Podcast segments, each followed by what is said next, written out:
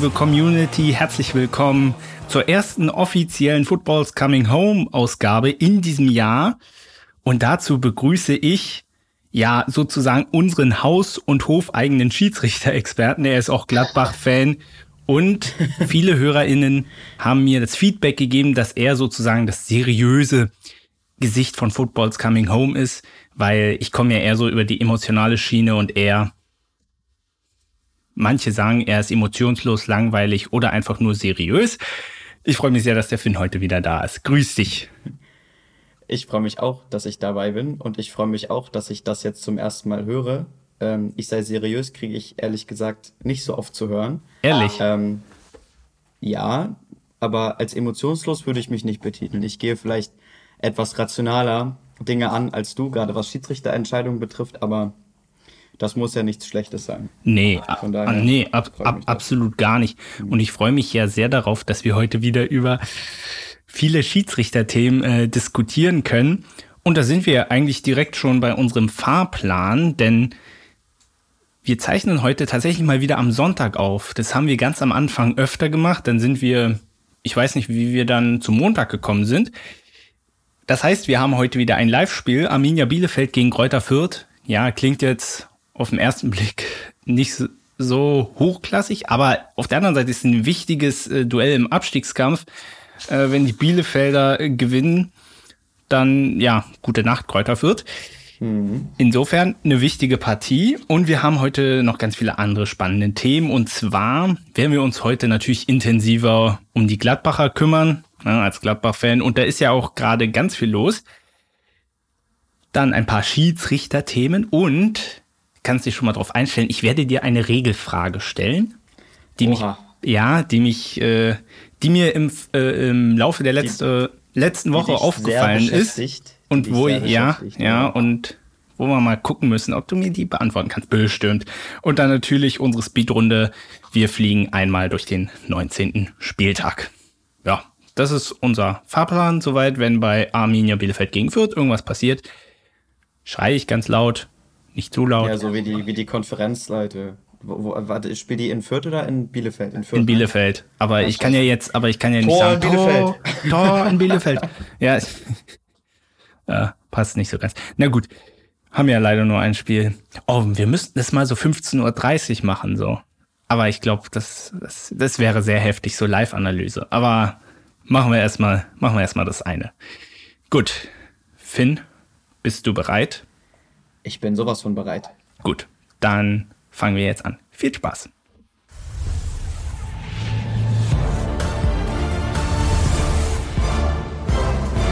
Wir starten rein in unsere heutigen Themen, doch bevor ich dazu komme, ist in Bielefeld ein Tor gefallen. Und zwar die Hausherren führen nach Was acht für eine Minuten. Überraschung. Ja, aber wenn du bedenkst, dass Bielefeld auch gerade in der Offensive doch Probleme hat. Also überraschend ist es jetzt nicht unbedingt, aber halt verdammt wichtig. Also und auch überragend herausgespielt. Ich kann das eigentlich gar nicht so beschreiben, weil wenige Kontakte, ich glaube, das ist dann Okugawa, der letztendlich das Tor macht. Ja, die Vierter früh in Rückstand. Da, mal gucken, wie es da weitergeht. Ja, schauen wir mal. Äh, da muss, da muss was kommen. Wir fangen an mit äh, dem großen Thema Borussia Mönchengladbach. Und erstmal ah. möchte ich eine Sache vorweg sagen. Ich finde es ja bemerkenswert, dass du dich überhaupt noch in diesem Podcast mit mir traust, nachdem, nachdem ihr uns diese Spielzeit so wehgetan habt. Wirklich, also, äh, also ich bin ja echt dankbar, dass Bayern in dieser Spielzeit definitiv nicht mehr gegen Gladbach spielen wird. Das ist war echt, war echt nervig. Egal wie, egal wie scheiße Gladbach auf gut Deutsch drauf war gegen Bayern, haben sie trotzdem gewonnen. Ähm, ja. Muss, das also muss das ich, das musste ich jetzt mal loswerden, Finn. Wirklich, das fand ich nicht gut. Ich wollte dich ja eigentlich schon direkt nach dem Pokalspiel einladen, aber da hat sich dann irgendwie nicht ergeben. Ja, also das 5 zu 0 war ja auch ein bisschen, wie gesagt, der Pokal schreibt seine eigenen Regeln. Das ist auch immer noch mal was anderes, hat man ja auch schon äh, des Öfteren gesehen. Aber um mal auf das aktuelle Spiel ähm, zu kommen, Das war wirklich, also ich habe tatsächlich in meiner Tippgruppe habe ich tatsächlich 2 zu 1 für Gladbach getippt, weil das so mein letzter Hoffnungsschimmer war. Und ich mir so dachte, wenn sie schon mal gegen Bayern so gespielt haben, vielleicht. Und ähm, dass Bayern ja nicht gerade mit der Stammtruppe da angerückt ist, war ja auch klar mit den ganzen Corona-Fällen. Ähm, aber dass es dann auch wirklich so passiert, das hätte ich mir nicht, äh, hätte ich mir nicht träumen lassen. Aber es hat mich natürlich sehr gefreut, wobei es dann natürlich gestern schon wieder anders ausgesehen hat.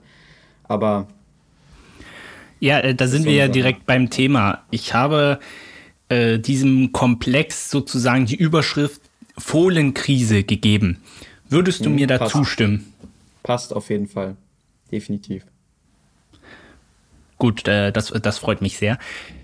Äh, wir haben ja ähm, schon äh, in unserer Hinrundenbilanz, beziehungsweise auch schon zwei Wochen zuvor, ja, sehr harsche Kritik an der Borussia geübt. Ich habe unter anderem gesagt, Adi Hütter wird die Winterpause nicht überleben. Jetzt habe ich mich in dem Punkt zwar geirrt, aber an der Tatsache an sich nicht, weil ich habe das gesagt, ich glaube, als noch zwei Spiele bevor Winterpause war, als, als es noch zwei Spiele zu spielen gab und sie haben beide verloren. Zwar ist Hütter immer noch Trainer, aber sportlich gesehen gab es jetzt kein Aufschwung. Ja, man hat gegen Bayern gewonnen, aber da muss ich ehrlich sagen, glücklich war das auf jeden Fall und ich, ich habe das gestern auch wieder so ein bisschen kommen sehen. Ich, ich weiß nicht, mhm. was momentan da falsch läuft. Wir werden da auch gleich natürlich ein paar Gründe herausarbeiten. Aber was läuft aktuell sportlich bei der Borussia so derartig falsch? Ähm, meiner Meinung nach hat es etwas mit dem Trainer zu tun, dass es entweder so ist, dass sie die Verbindung, dass er keine Verbindung zu den Spielern aufbauen kann, oder dass es irgendwie, dass sie generell unzufrieden sind, weil die Spieler untereinander, würde ich sagen, dass es daran eher weniger liegt, weil sich die Mannschaft ja kaum geändert hat. Aber gerade bei diesem äh, Desaster gegen Freiburg, wo du irgendwann gedacht hast, dass die gar nicht mehr spielen wollen, einfach da, das muss irgendwas irgendwas muss, irgendwie muss es an dem Trainer liegen, dass die mit dem nicht klarkommen oder dass keine Kommunikation stattfindet. Irgendwie sowas ähm, könnte ich mir da vorstellen. Ja, wir gehen mal ein bisschen rein ins Spiel. Ich finde, du siehst es aber auch an einer Personalie, das habe ich auch schon mal äh, gesagt, so sinnbildlich. Ich glaube, Jan Sommer ist aktuell der Einzige, der Normalform hat. Und der hält, der hält schon zwei Stopp, stopp, stopp. No, Sommer ist gerade nicht in der Normalform. Sommer ist in einer Überform zurzeit. Ja. Da musst du mir als Sommerfan schon seit Jahren, das, das ist das einzig Positive gerade, weil ich, ich war ja auch selber Torwart, habe ich ja auch schon erzählt, aber Sommer war immer mein Lieblingstorwart, auch vor Neujahr und allem, weil ich immer gesagt habe, Sommer ist auch richtig, richtig gut. Ob ich jetzt mit zehn Jahren oder so davon schon so viel Ahnung hatte, sei mal dahingestellt. Aber ich fand den immer gut und alle anderen haben gesagt, ja, der ist doch ein durchschnittlich, der ist schlecht und sowas. Und seit der EM höre ich das nicht mehr. Also Sommer rettet den wirklich oder versucht den zumindest, den Hintern zu retten, auch wenn es nicht immer klappt, wie gestern. Aber Sommer ist gerade überdurchschnittlich gut und der Rest ist halt. Ja, er hat, er hat, zwei, er hat zwei Elfmeter gehalten. Ich meine, was, und ja nicht, und ja nicht nur das. Ich meine, was, was willst du denn ganz ehrlich noch erwarten? Und ich finde gerade dieses 1 zu 0 für Leverkusen, es steht einfach so sinnbildlich für diese gesamte Gladbacher Saison. Sommer hält einen Elfmeter, weißt du, alle feiern noch direkt die anschließende Ecke, führt dann zum Tor. Andrich läuft einmal quer durch den Strafraum, die Ecke kommt flach rein, er kann den einschieben. Wobei man aber auch sagen muss, dass ähm, der zugeordnete zur Verteidiger für Andrich Toni Janschke war. Und Janschke ist nicht mehr der Jüngste und dementsprechend hat man auch ähm, gesehen, dass er nach dem Tor gleich in die Hocke gegangen ist und die Hände beim Kopf zusammengeschlagen hat. Dadurch, dass eben Ginter auf der Bank sitzt, weil er geht, muss Janschke dahin. Janschke ist zu langsam, kriegt den nicht mehr und ärgert sich dann ich, also ich würde die These aufstellen, hätte Ginter dort gestanden, hätte ihn zumindest beim Abschluss stören können. Aber das ist natürlich auch so eine mentale Sache, denn Torwart hält einen Elfmeter, wo du denkst, okay, jetzt legen wir eh 1 hinten und wenn die Ecke ausgeführt wird, bist du noch in dieser Haltung, boah geil, der hat einen Elfmeter gehalten, es steht immer noch 0-0 und dann kannst du dich nicht mehr auf das Wesentliche konzentrieren, nämlich diese Ecke zu verteidigen. Obwohl das natürlich für den Torwart besonders bitter ist. Ich hatte jetzt so eine Situation noch nicht, aber eben schon auch ein paar Mal, wenn du eben eine Parade machst, wo du dir selber gar nicht denkst, dass es möglich war. Und dann ist der entweder ein Nachschuss oder die nächste Aktion ist eben gleich ein Tor. Das ist einfach, das tut einfach weh und ist bitter und auch unnötig, wie du schon gesagt hast. Hm. Äh, du hast Matthias Ginter schon angesprochen. Es kam mhm. ja sozusagen in der Winterpause, auch Dennis Zakaria äh, haben ja beide angekündigt, dass sie den Verein gerne verlassen wollen. Äh, spätestens im Sommer, dann wären sie auch ablösefrei. Äh, vielleicht vorab so als Frage. Hat sich vielleicht da auch Max Eberl, der ja einen überragenden Job macht, hatte sich vielleicht da auch ein Stück weit verpokert bei den beiden? Definitiv. Also gerade, ich habe jetzt nicht im Kopf, wie lange die schon bei dem Verein sind, aber eben schon eine ganze Weile. Und dass er eben einfach nicht, ähm, also dass ausgerechnet bei den beiden, dass sie jetzt sagen, dass sie den Verein verlassen wollen, das halte für relativ unwahrscheinlich gehalten. Aber um es mal wieder ins positive Licht zu stellen, er hat sich ja auch gleich dann um Ersatz gekümmert und dann eben Marvin Friedrich zum Beispiel von Union gleich ähm, geholt. Der dann natürlich gestern äh, ja ein bisschen ja, un ja. unglücklich aus, äh, ausgesehen hat, aber gut, ich, ich denke, das, das kann auch passieren. Eben. Aber es wurde sich eben gleich darum gekümmert, es hat auch gleich funktioniert und die haben, die trainieren halt noch nicht so lange zusammen, deswegen sind die auch nicht so gut eingespielt mit der Kommunikation etc. Aber es wurde sich eben gleich darum gekümmert. Aber natürlich sind das schon herbe Verluste. Gerade Zakaria vorne ist schon schwierig, das Loch zu füllen. Wobei ja Max Eberl äh, in Bezug auf Matthias Ginter vor einiger Zeit gesagt hat, ähm, in, in Sachen Vertragsverlängerung, er kann ihm keinen adäquaten Vertrag anbieten, was vor allem ja. Gehalt und so weiter angeht. Insofern auf der, ist es dann auf der anderen Seite so, wieder so ein bisschen komisch und was macht man jetzt mit ihm? Was ist denn, und äh, man hat es ja im Prinzip gezeigt, jetzt indem man ihn auf die Bank setzt, dass man ihn nach Möglichkeit möglichst jetzt nach Möglichkeit möglich, ja, ganz toll, äh, dass man ihn auf jeden Fall jetzt eigentlich schon abgeben möchte. Im, Im Idealfall gegen Ablöse.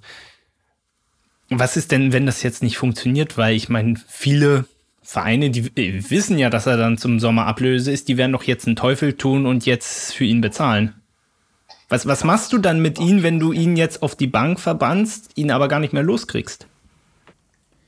Ja, das ist natürlich so eine 50-50-Sache. Auf der einen Seite möchtest du natürlich, wenn du dann einen neuen Spieler holst, dem ähm, dann auch Spielzeit geben, damit er sich einspielen kann und so, weil wenn du jetzt einen neuen Spieler holst und den auf die Bank setzt, erfüllt das ja nicht den Sinn.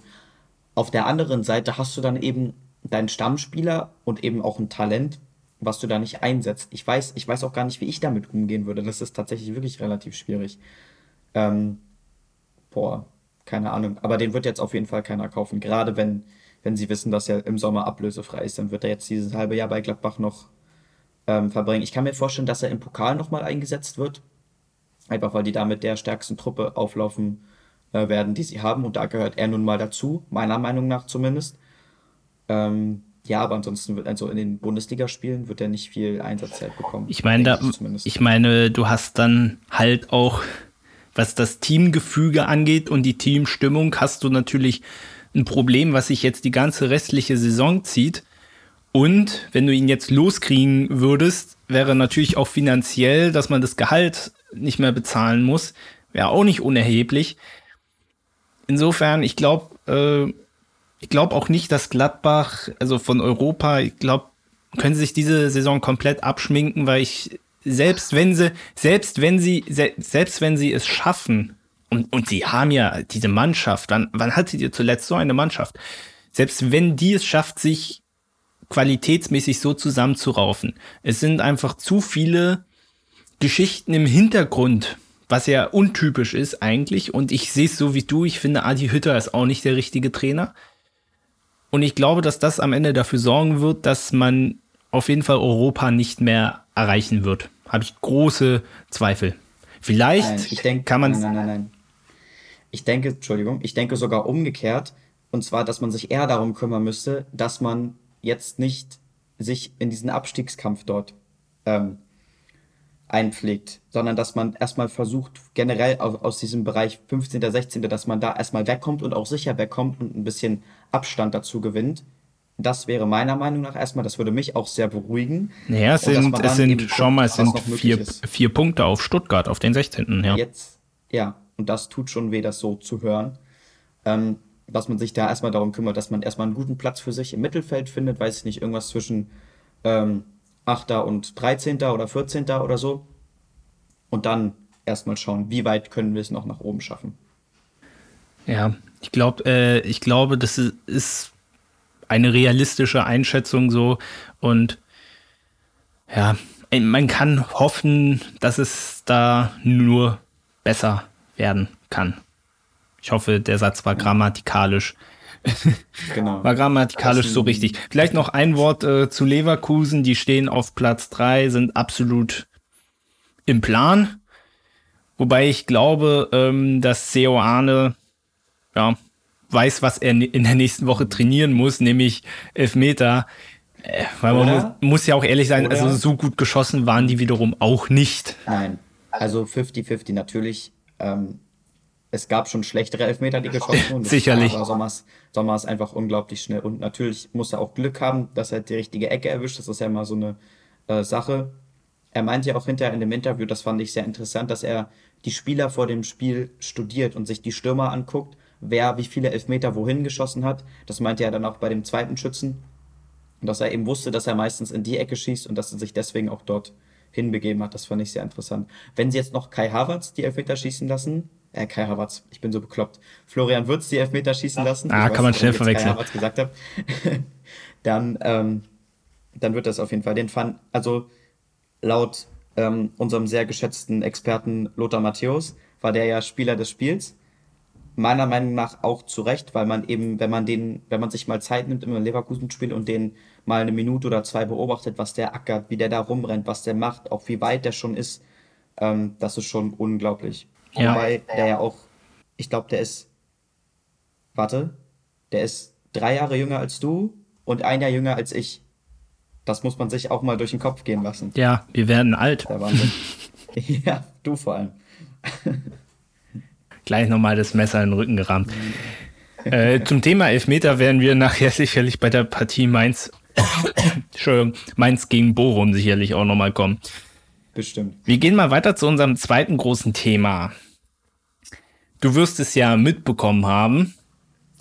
Äh, Felix, ja. Felix Zweier, Bundesliga und FIFA-Schiedsrichter, wird vorerst keine Spiele mehr pfeifen. Ich denke, wir müssen, ja, alle da draußen kennt die Thematik jetzt mittlerweile auch äh, zu Genüge.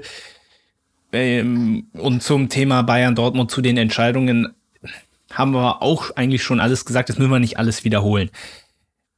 Trotzdem ist das ja schon, oder anders, ich stelle die Frage mal anders, wie findest du den Umgang mit zweier seitens des DFBs? Weil erst hieß es, er pfeift keine Dortmund-Spiele mehr und jetzt, und jetzt auf einmal ist er raus. Ich glaube, das war auch sein eigener Wunsch, wenn ich nicht falsch liege. Aber wie siehst du diese Gemengelage?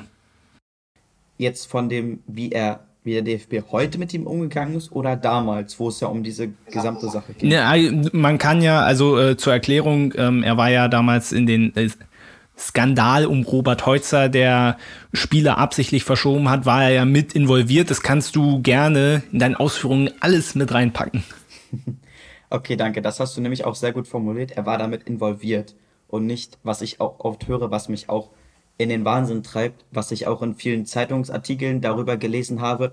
Es wird oft, zu oft davon gesprochen, dass er auch äh, Spiele verpfiffen haben soll, was nicht der Fall ist. Ich muss mal ganz kurz in meine Notizen gucken.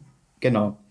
Ähm, damals stand er bei Robert Heutzer an der Linie bei einem Spiel, was, wo Robert Heutzer bewusst Geld dafür genommen hat, dass es anders gepfiffen wird. Er war nicht davon betroffen, er hat auch kein Geld dafür bekommen. Das Einzige, was er sich zu Schulden hat kommen lassen, war, dass er davon wusste und nicht dem DFB oder irgendjemand anderem äh, Bescheid gesagt hat. Dann kam das eben vor Sportgericht etc.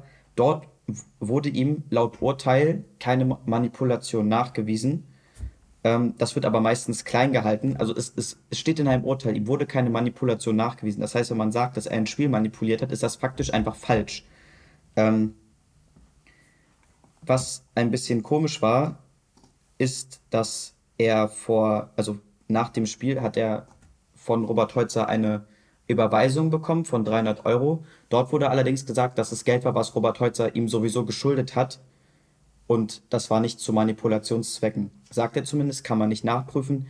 Aber ist dementsprechend auch so. Damals wurde er auch ähm, gesperrt. Das war aber, hat der DFB eher zum Schutz für sich selber gemacht, damit es eben nicht heißt, wenn er, wenn er es denn doch gemacht hätte, ja, äh, ihr wusstet doch, dass er manipuliert, jetzt pfeift er immer noch und jetzt passiert was oder so. Das hat der DFB dann so ein bisschen unter den Teppich gekehrt, das wurde nie wirklich aufgeklärt, keine Manipulation von seiner Seite, Punkt. Und dann durfte er wieder pfeifen. Und seitdem hat auch niemand mehr drüber gesprochen. Und seitdem gab es ja auch keine Probleme mehr was das angeht, dass ich auch so ein bisschen, also ich finde nach wie vor, dass er ein hervorragender Schiedsrichter ist, dass er lediglich etwas Probleme äh, hat, was Zweikampfbeurteilungen angeht. Das hat man ja auch in dem Dortmund-Spiel nochmal gesehen. Ähm, deswegen fand ich es auch richtig, dass er keine Spiele von Dortmund mehr pfeift, einfach um sich selber zu schützen. Aber dass er jetzt allgemein keine Spiele mehr pfeift, das ist meiner Meinung nach wieder so wie damals das macht der DFB zu seinem eigenen Schutz, damit es eben nicht heißt, falls Felix Zweier noch pfeifen sollte und in Zukunft dann irgendein Spiel manipuliert oder es wieder strittige Entscheidungen gibt, wo sich der DFB wieder darum kümmern muss, damit die sich einfach davor bewahren, vor diesem Drama. Aber dass er selber nicht mehr pfeifen möchte, ähm, davon weiß ich jetzt nichts. Kann ich auch nochmal Leute fragen, die davon mehr Ahnung haben. Mein Vater zum Beispiel. Aber ähm, davon weiß ich jetzt nichts, kann ich mir aber auch sehr gut vorstellen, weil es eben du jetzt dieses Stigma halt hast und das bleibt dir auch immer haften. Und wie gesagt, dass Bellingham, da, Entschuldigung, eine Sache noch, dass Bellingham dafür nur eine Geldstrafe bekommen hat für seine Aussage, ist meiner Meinung nach viel zu wenig. Den hätte man auch für ein oder zwei Spiele einfach vom Spielbetrieb ausschließen können, weil das einfach, es ist hochgradig frech und unhöflich und einfach unnötig gewesen auch. Ähm, so, jetzt bin ich fertig. Jetzt darfst du auch mal was sagen. Alles gut. Ich habe ja gefragt. Ähm, mhm. Vielleicht, äh, ich schließe mal bei Bellingham an, weil ich habe mir da mhm. auch danach, wir haben zwar schon drüber gesprochen, aber ich habe mir da nochmal Gedanken gemacht. Und, und Fakt ist ja nun, nun mal, ich meine, selbst wenn er Spiele manipuliert hätte, jetzt mal angenommen, ähm, natürlich diesen Makel müsste er tragen, aber Bellingham bezieht sich ja auf eine Sache, die passiert ist und behauptet, dass es in diesem Fall genauso ist. Und dementsprechend, Absolut. und dementsprechend äh, unterstellt er ihn in diesem Spiel manipuliert zu haben, aufgrund dessen, was er damals falsch gemacht hat. Und das ist, genau. das ist, das ist strafbar. Das äh, habe ja, ich mir, ist, ist mir hinterher falsch. so der Gedanke gekommen, weil, und da kann ich auch die Reaktion von den Verantwortlichen, ja, er hatte ich auch Diskussionen auf Twitter, ja, er sagt doch nur seine Meinung. Nee, falsch, er unter, er, er unter, stellt dem Schiedsrichter Spielmanipulation, Korruption, das ist übrigens ein Straftatbestand, nur mal so. Deswegen war Robert genau. Heutzer auch im Gefängnis. Und das, das kann man nicht einfach so wegwischen und ich gebe dir da recht, dass er da glimpflich davongekommen ist. Das du hat hast nichts mit Meinung zu tun. Das ist einfach, das ist, als wenn sich ein anderer Spieler dorthin stellen würde und sagen würde, dass Jude Bellingham, keine Ahnung, absichtlich einen Elfmeter verschossen hat, damit Dortmund nicht gewinnt. Das ist genau dasselbe. Da würden auch alle durchdrehen, weil es einfach Quatsch ist. Du hast schon viele Sachen äh, richtig gesagt und ich möchte da ergänzen, äh, gerne äh, ergänzen mit äh, mit einer Aussage von Baba Grafati, ehemaliger äh, auch ehemaliger Bundesliga-Schiedsrichter, mhm. der gesagt hat, sie sagen immer, dass sie die Schiedsrichter schützen wollen, aber sie schützen nur sich selbst beim DFB. Man hätte bei dem damaligen Urteil, wie du es schon gesagt hast, transparent handeln müssen, damit Felix Zweier heute nicht mehr angreifbar ist. Habt ihr euch irgendwie abgesprochen? Weil es ist ja exakt dasselbe, was du auch gerade gesagt hast. Also es passt ja super überein. Dann scheinen wir auch recht zu haben. Nein, ich hatte auch äh, ein langes Gespräch mit meinem Vater darüber, der ja auch ähm, DF DFB-Schiedsrichter gewesen ist. Also den Namen kennt man jetzt nicht. Das ist jetzt schon ein bisschen länger. Das war so in den 80ern, glaube ich. Ähm, der ja auch Felix Zweier persönlich kennt ich habe ihn auch mal kennengelernt, das ist aber auch schon eine Weile her. Da war ich noch klein. Aber das ist eben genau das. Der DFB ist ja diese riesige Organisation und die wollen natürlich auch keinen Dreck am Stecken haben. Und hätte man sich damals einfach besser darum gekümmert, auch dass es klar nachgewiesen wird, dass er eben damit nichts zu tun hat und dass er sozusagen eine weiße Weste hat. Wenn die sich mehr um den Schutz von Felix Zweier gekümmert hätten als um ihren eigenen Schutz, dann würde das heute auch nicht mehr so aufgerollt werden können. Das, das stimmt schon. Das ist einfach eine Selbstschutzmaßnahme des DFBs. Mm, du kennst ja, wie gesagt, ihr habt ja gehört, er, er ist in der Schiedsrichterszene in Berlin gut vernetzt. Wie siehst du da die Rolle von Manuel Gräfe, den du ja auch gut kennst und der ja eher kritische Töne in diese Richtung loslässt? Wie ist deine Meinung so dazu? Finde ich sehr gut, dass es auch mal jemand so sagt, wie es ist. Gerade ähm, weil er jetzt nicht mehr, nicht mehr angreifbar ist, weil er nicht mehr pfeifen darf, weil er zu alt ist, wo auch hoffentlich jeder Zuhörer und jede Zuhörerin weiß, wie bescheuert das ist. Entschuldige meine Wortwahl. Nee, ist, Aber, ja, ist ähm, ja richtig. Ne, ich ich finde das gut, was er sagt, weil er hat ja viel Ahnung davon. Er war ja da auch lange ähm, drin verwickelt und es ist auch gut, dass das mal jemand auch so anspricht, wie es ist und dass da hoffentlich auch noch ein paar ähm, folgen werden. Naja, weil, weil I, äh, er ja auch gegen ihn und Bellingham wurde ja Strafanzeige gestellt aufgrund ihrer Äußerung. So in der, hin, äh, so in der Hinsicht meine ich ja. Ach so? Echt? Ja, ja, also Manuel Gräfe, meine ich, äh, dass der eher so kontra Felix Zweier war und also vielleicht irre ich mich jetzt auch, vielleicht habe ich das falsch gelesen, kann auch sein. Das wäre mir jetzt nämlich neu. Ähm, boah, kann ich jetzt nichts zu sagen, weil ich davon nichts gehört habe. Ist, ich dachte, du meinst jetzt mit, mit ähm, Tönen, dass er generell etwas negativer gegenüber der ähm, Arbeit des DFB mit den Schiedsrichtern so, eingestellt ist, weil das, das stimmt auch. Hm. Aber davon weiß ich jetzt nichts. Hm. Ist ja nicht schlimm, wollte ich mal. Er, er wird es danach direkt nachlesen, das weiß ich. Ich, ich frage ich frag gleich mal. Ich, ja, also vielleicht ja. habe vielleicht hab ich es auch falsch gelesen. Man, man ist ja vor Fehlern nicht gefeit. Jetzt kommen wir mal zu der Regelfrage, die ich habe. Und zwar. Ich bin sehr gespannt. Formulier die auch bitte richtig, sonst gebe ich dir irgendeine falsche Antwort. Nein, also folgende Situation. Letzte Woche League Cup Halbfinale Rückspiel Tottenham gegen Chelsea. Es steht 1-0 für Chelsea. Tottenham erzielt das 1 zu 1, aber der Treffer zählt wegen Abseits nicht. Weißt du schon, worauf ich hinaus möchte? Ähm, ich habe davon gehört, ich kenne aber die konkrete Situation nicht. Deswegen bin ich jetzt ja, sehr gespannt. Also, die Situation ist folgende. Chelsea-Keeper, Kepa steht am Strafraum, spielt einen Fehlpass aus dem Strafraum raus zum Tottenham-Spieler. Dann stürmt er dem entgegen, also der Tottenham-Spieler steht vor dem Strafraum, spielt nach rechts zu Harry Kane, der im Strafraum steht und auf einer Linie mit Kepa steht im Strafraum. Nur Kane ist mit dem Fuß im Abseits. So, Kane schießt den rein und offensichtlich ist es dann Abseits, weil er mit Kepa auf einer Linie steht. Aber was mich verwundert, Antonio Rüdiger war das, glaube ich, der steht im Tor auf der Torlinie. Somit ist ja eigentlich normalerweise die Regel, der Spieler darf der gegnerischen Torlinie nicht näher sein als der Ball, aber es ist ja noch ein Gegenspieler dazwischen. So, warum ist das jetzt trotzdem abseits? Stand Antonio Rüdiger auf der Torlinie oder im Tor? Also er stand nicht im Tor. Stand ich würde mal. er im Spielfeld oder außerhalb des Spielfeldes? Hm, also ich würde jetzt mal, das, das, ist eine berechtigte, das ist eine berechtigte Frage. Deswegen frage ich nach, weil das wichtig ist. Ah, okay. Also ich, ich, hätte jetzt aus der Erinnerung heraus gesagt, dass er nämlich noch im Feld stand und nicht im Tor, meine ich. Okay, dann, so wie ich die Situation gerade im Kopf habe, finde ich das auch Nee, das ergibt schon Sinn. Die Abseitsregel besagt ja, du stehst im Abseits, wenn ich der Torlinie näher bin als der Ball und der vorletzte Gegenspieler. Das heißt, wenn Kane mit seinem Fuß hinter Kepa steht, dann ist zwischen seinem Fuß und der Torlinie nur noch Rüdiger. Und das ist ein Abwehrspieler. Aber es müssen zwei sein.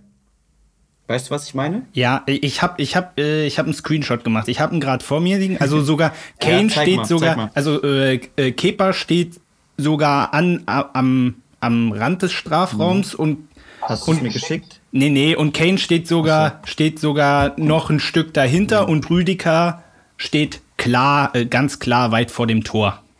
Kannst du es mal in deine Kamera halten oder so, damit ich es vielleicht irgendwie erkennen kann? Ja, schauen wir mal, ob wir das so ja. kriegen. Boah, schwierig. Also rechts unten, näher an mir dran sozusagen, ist Kane, ne? Ja. Wo ist, warte mal, schick mir das mal. Also, wenn es so ist, wie ich das denke, dann es müssen ja zwei Abwehrspieler zwischen Torlinie und dir sein, wenn du den Ball bekommst. Sonst ist es eben klar abseits. Aber solange, solange, Finn, solange Finn mal drauf guckt, kann ich vermelden, mhm. dass Lewe, Leveling gerade den Ausgleich erzielt hat. Es steht somit bei Bielefeld Fürth 1 zu 1. So, und Finn hat jetzt meine Nachricht bekommen und kann mir jetzt sagen, wie die Situation ist. Wo siehst du jetzt Rüdiger da? Ach so. Der steht vorm Tor. Ach, der Torwart ist da. Okay, alles klar. Der Torwart ja, ist der Orangene, der. Guck, guck dir das Bild nochmal an. Abseits ist, wenn ich der Torlinie näher bin, als der Ball und der vorletzte Gegenspieler. Der vorletzte Gegenspieler ist in dem Fall nicht der Torwart, sondern Rüdiger und der andere Spieler, an dem die Linie gezogen wurde. Ne, ich, naja, genau, deswegen frage ich ja. Ich wusste ja nicht, dass noch zwei Gegenspieler, also wenn der Torhüter raus genau. ist, dass da zwei Gegenspieler, deswegen frage ich ja so blöd. Genau. Sonst, sonst heißt es immer der Torwart und der vorletzte Abwehrspieler, weil so eine Situation eben nicht so häufig vorkommt, dass der Torhüter weiter vorne steht. Das kann ja auch zum Beispiel passieren, wenn äh, der Torwart bei einer Ecke mit nach vorne geht und dann kommt ein Konter. Es müssen auf jeden Fall zwei, ab, mit zwei gegnerische Spieler sein. Das können auch zwei Stürmer sein. Torwart und Spieler ist völlig egal aber es müssen zwei Spieler sein. Deswegen ist das schon berechtigt. Äh, dass es berechtigt ist, habe ich mir schon, habe hab ich mir schon gedacht. Ach so. Nur, ich dachte, ich sage das nochmal dazu, damit ich sicher gehe. Nur macht die Regel Sinn? Also ich sehe ich sehe den Sinn dahinter nicht. Ich finde es ehrlicherweise unfair, weil ich meine, es, es steht, es, er steht der gegnerischen Torlinie ja, er steht der gegnerischen Torlinie näher als der Ball, ist schon klar. Aber es steht noch ein Abwehrspieler dazwischen. Und in dem Fall, der Torhüter macht einen Fehler. Und nur weil jetzt nicht zwei Verteidiger noch hinten dran, ich, ich finde das unfair. Also ich sehe den Sinn dahinter nicht. Wenn das im anderen Strafraum passiert wäre, dann würdest du den Sinn auf jeden Fall verstehen. Das schon mal vorab. Äh, ähm, na, da würde ich, also sagen wir mal, nein, sagen wir mal so, ich würde es dankend annehmen. Aber den Sinn dahinter, okay. den Sinn dahinter würde okay. ich trotzdem nicht verstehen. Der Sinn der Abseitsregel, also falls ihr auch Leute zuhören, die vielleicht selber mal Fußball gespielt haben, früher, bis man so 12, 13 ist, hat man noch auf Kleinfeld gespielt, also auf einem halben äh, Großfeld und dann stehen die Tore eben sozusagen an den Seitenauslinien. Dort gibt es die Mittellinienregel. Die Mittellinienregel ist, dass der Torwart, wenn er den Ball fängt oder auf den Boden legt beim Abschluss, nicht über die Mittellinie werfen darf, ohne dass jemand anders den Ball vorher berührt. Ob Mitspieler oder Gegenspieler ist egal. Auf dem Großfeld gibt es die Abseitsregel. Diese beiden Regeln erfüllen denselben Zweck, nämlich dass sich nicht einfach Stürmer vor das Tor stellen, dass von hinten ein langer Ball rausgeschlagen wird, die Stürmer versuchen den Ball zu bekommen, das klappt nicht, der andere Torwart nimmt den Ball und dann geht es wieder von vorne los, damit ein wirkliches Spiel entsteht. Nee, nee, ich, ver ich, ich verstehe die Abseitsregel generell schon, mhm. aber ich verstehe sie in diesem Fall nicht, weil, also hätte Kane jetzt alleine im Strafraum gestanden da und da wäre kein Gegenspieler mehr gewesen, ja, dann klar, aber wieso ist es Abseits, wenn da noch ein Gegenspieler ist? Wieso sagt man, der, der Torhüter und der vorletzte Abwehrspieler, das ersch erschließt sich mir nicht. Nee, nee, nee, warte, dann habe ich das vorhin vielleicht vorhin falsch gesagt also ist, wenn du der Torlinie näher bist, als der Ball und der vorletzte Abwehrspieler. So. Wer diese beiden Abwehrspieler sind, ist egal. Es müssen zwei Abwehr, es müssen zwei gegnerische Spieler zwischen dir und der genau, Torlinie genau. sein. Genau, Aber warum? warum ist das so? Wieso müssen zwei? Weil es meistens, weil meistens ein Abwehrspieler der Torhüter ist und du ja nicht alleine dann vor dem Torhüter auf Bälle warten sollst. Deswegen muss da noch ein anderer dazwischen stehen. Ach so. Das sieht in diesem Fall nur komisch aus, weil der Torwart da halt nicht ist. Ich weiß, was du meinst. Das ist auch blöd. Und es tut mir auch leid, dass dieses Tor dann eben nicht gezählt hat. Keine Ahnung, was der Torwart da fabriziert hat. Aber So sind die Regeln, David. Äh, das, ja, nee, nee, ich wollte. Auch für Tottenham. Ne, nein, nein, nein, nein, um Gottes Willen, nicht falsch verstehen. Ich, ich wollte es ja verstehen, weil es für mich keinen Sinn. Ja, genau. Jetzt so, wie du es gesagt hast, jetzt, jetzt macht's bei mir Klick. Aber es ist Ja, halt, muss halt zugeben, es ist trotzdem komisch. Ja, ja. Und dieses ein oder auch Tottenham. Tottenham ist rausgeflogen, da hätte das ein oder andere Tor auch nichts dran geändert. Sie waren noch einfach nicht gut. äh, Mache ich mir ja keine Illusion. Aber äh, ich saß da halt nur so und ich, weißt du, ich kannte diese Regel so vorher noch nicht. Mhm. So, und du siehst dann nur, dass da steht doch noch ein Abwehrspieler, so, warum ist das jetzt abseits? Hä? Ja, Genau. Ja, ja, verstehe aber, schon. aber, aber so lernt man ja und jetzt bin ich schlauer und äh, ist, ja, ist ja super. Aber wie du auch sagst, so eine Situation kommt ja halt auch nicht häufig vor, ne? Eben, das passiert ganz, ganz selten. Oder dass eben, wenn, ich weiß nicht mehr, wie das jetzt so ist, wenn ein Spieler sich nicht mehr auf dem Spielfeld befindet, sondern hinter der Auslinie steht, warum auch immer, ich glaube, dann hebt er das Abseits, also dann steht er auch noch, kann er das Abseits auch noch verursachen. Das ist irgendwie ganz, das wird auch irgendwie ab und zu mal geändert. Das ist ganz, ganz komisch. Das Ding ist halt, nicht immer- und das sage ich schon häufig bei der Abseitsregel, und ich finde, das ist auch wieder so der beste Beweis für, es ist vieles in der Hinsicht nicht so im Sinne des Sportes, finde ich. Ich kann natürlich verstehen, äh, es gab ja da auch schon mal Denkweisen, dass man da Spielräume schafft, so paar Zentimeter, weißt du? Äh, Dass man da nicht rangeht, das kann ich vollkommen verstehen, weil sonst wären alle wahnsinnig, wenn wir sagen, okay, 15 Zentimeter sind erlaubt und dann fangen sie alle an, ihre Lineal rauszuholen und dann wären wir, und dann sind es aber Dann 16. werden wir alle bekloppt. Und dann, ja, und dann sind es auf einmal 16. 15,15 oder sowas. Ja, und dann sind es nicht. 16 Zentimeter. Ja. Aber ich finde es halt, äh, war auch ein Beispiel aus der Premier League.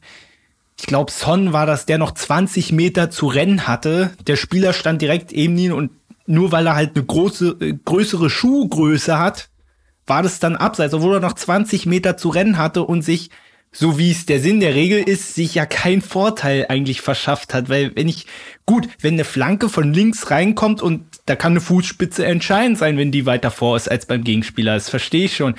Ähm, und wie gesagt, es ist, wir haben ja gerade in Sachen Handspiel und so vielen anderen Sachen so viele Unwägbarkeiten, dass ich verstehen kann, dass man bei Abseits, was zu 99,9 Prozent eigentlich klar ist, dass man da nicht rangehen will, verstehe ich.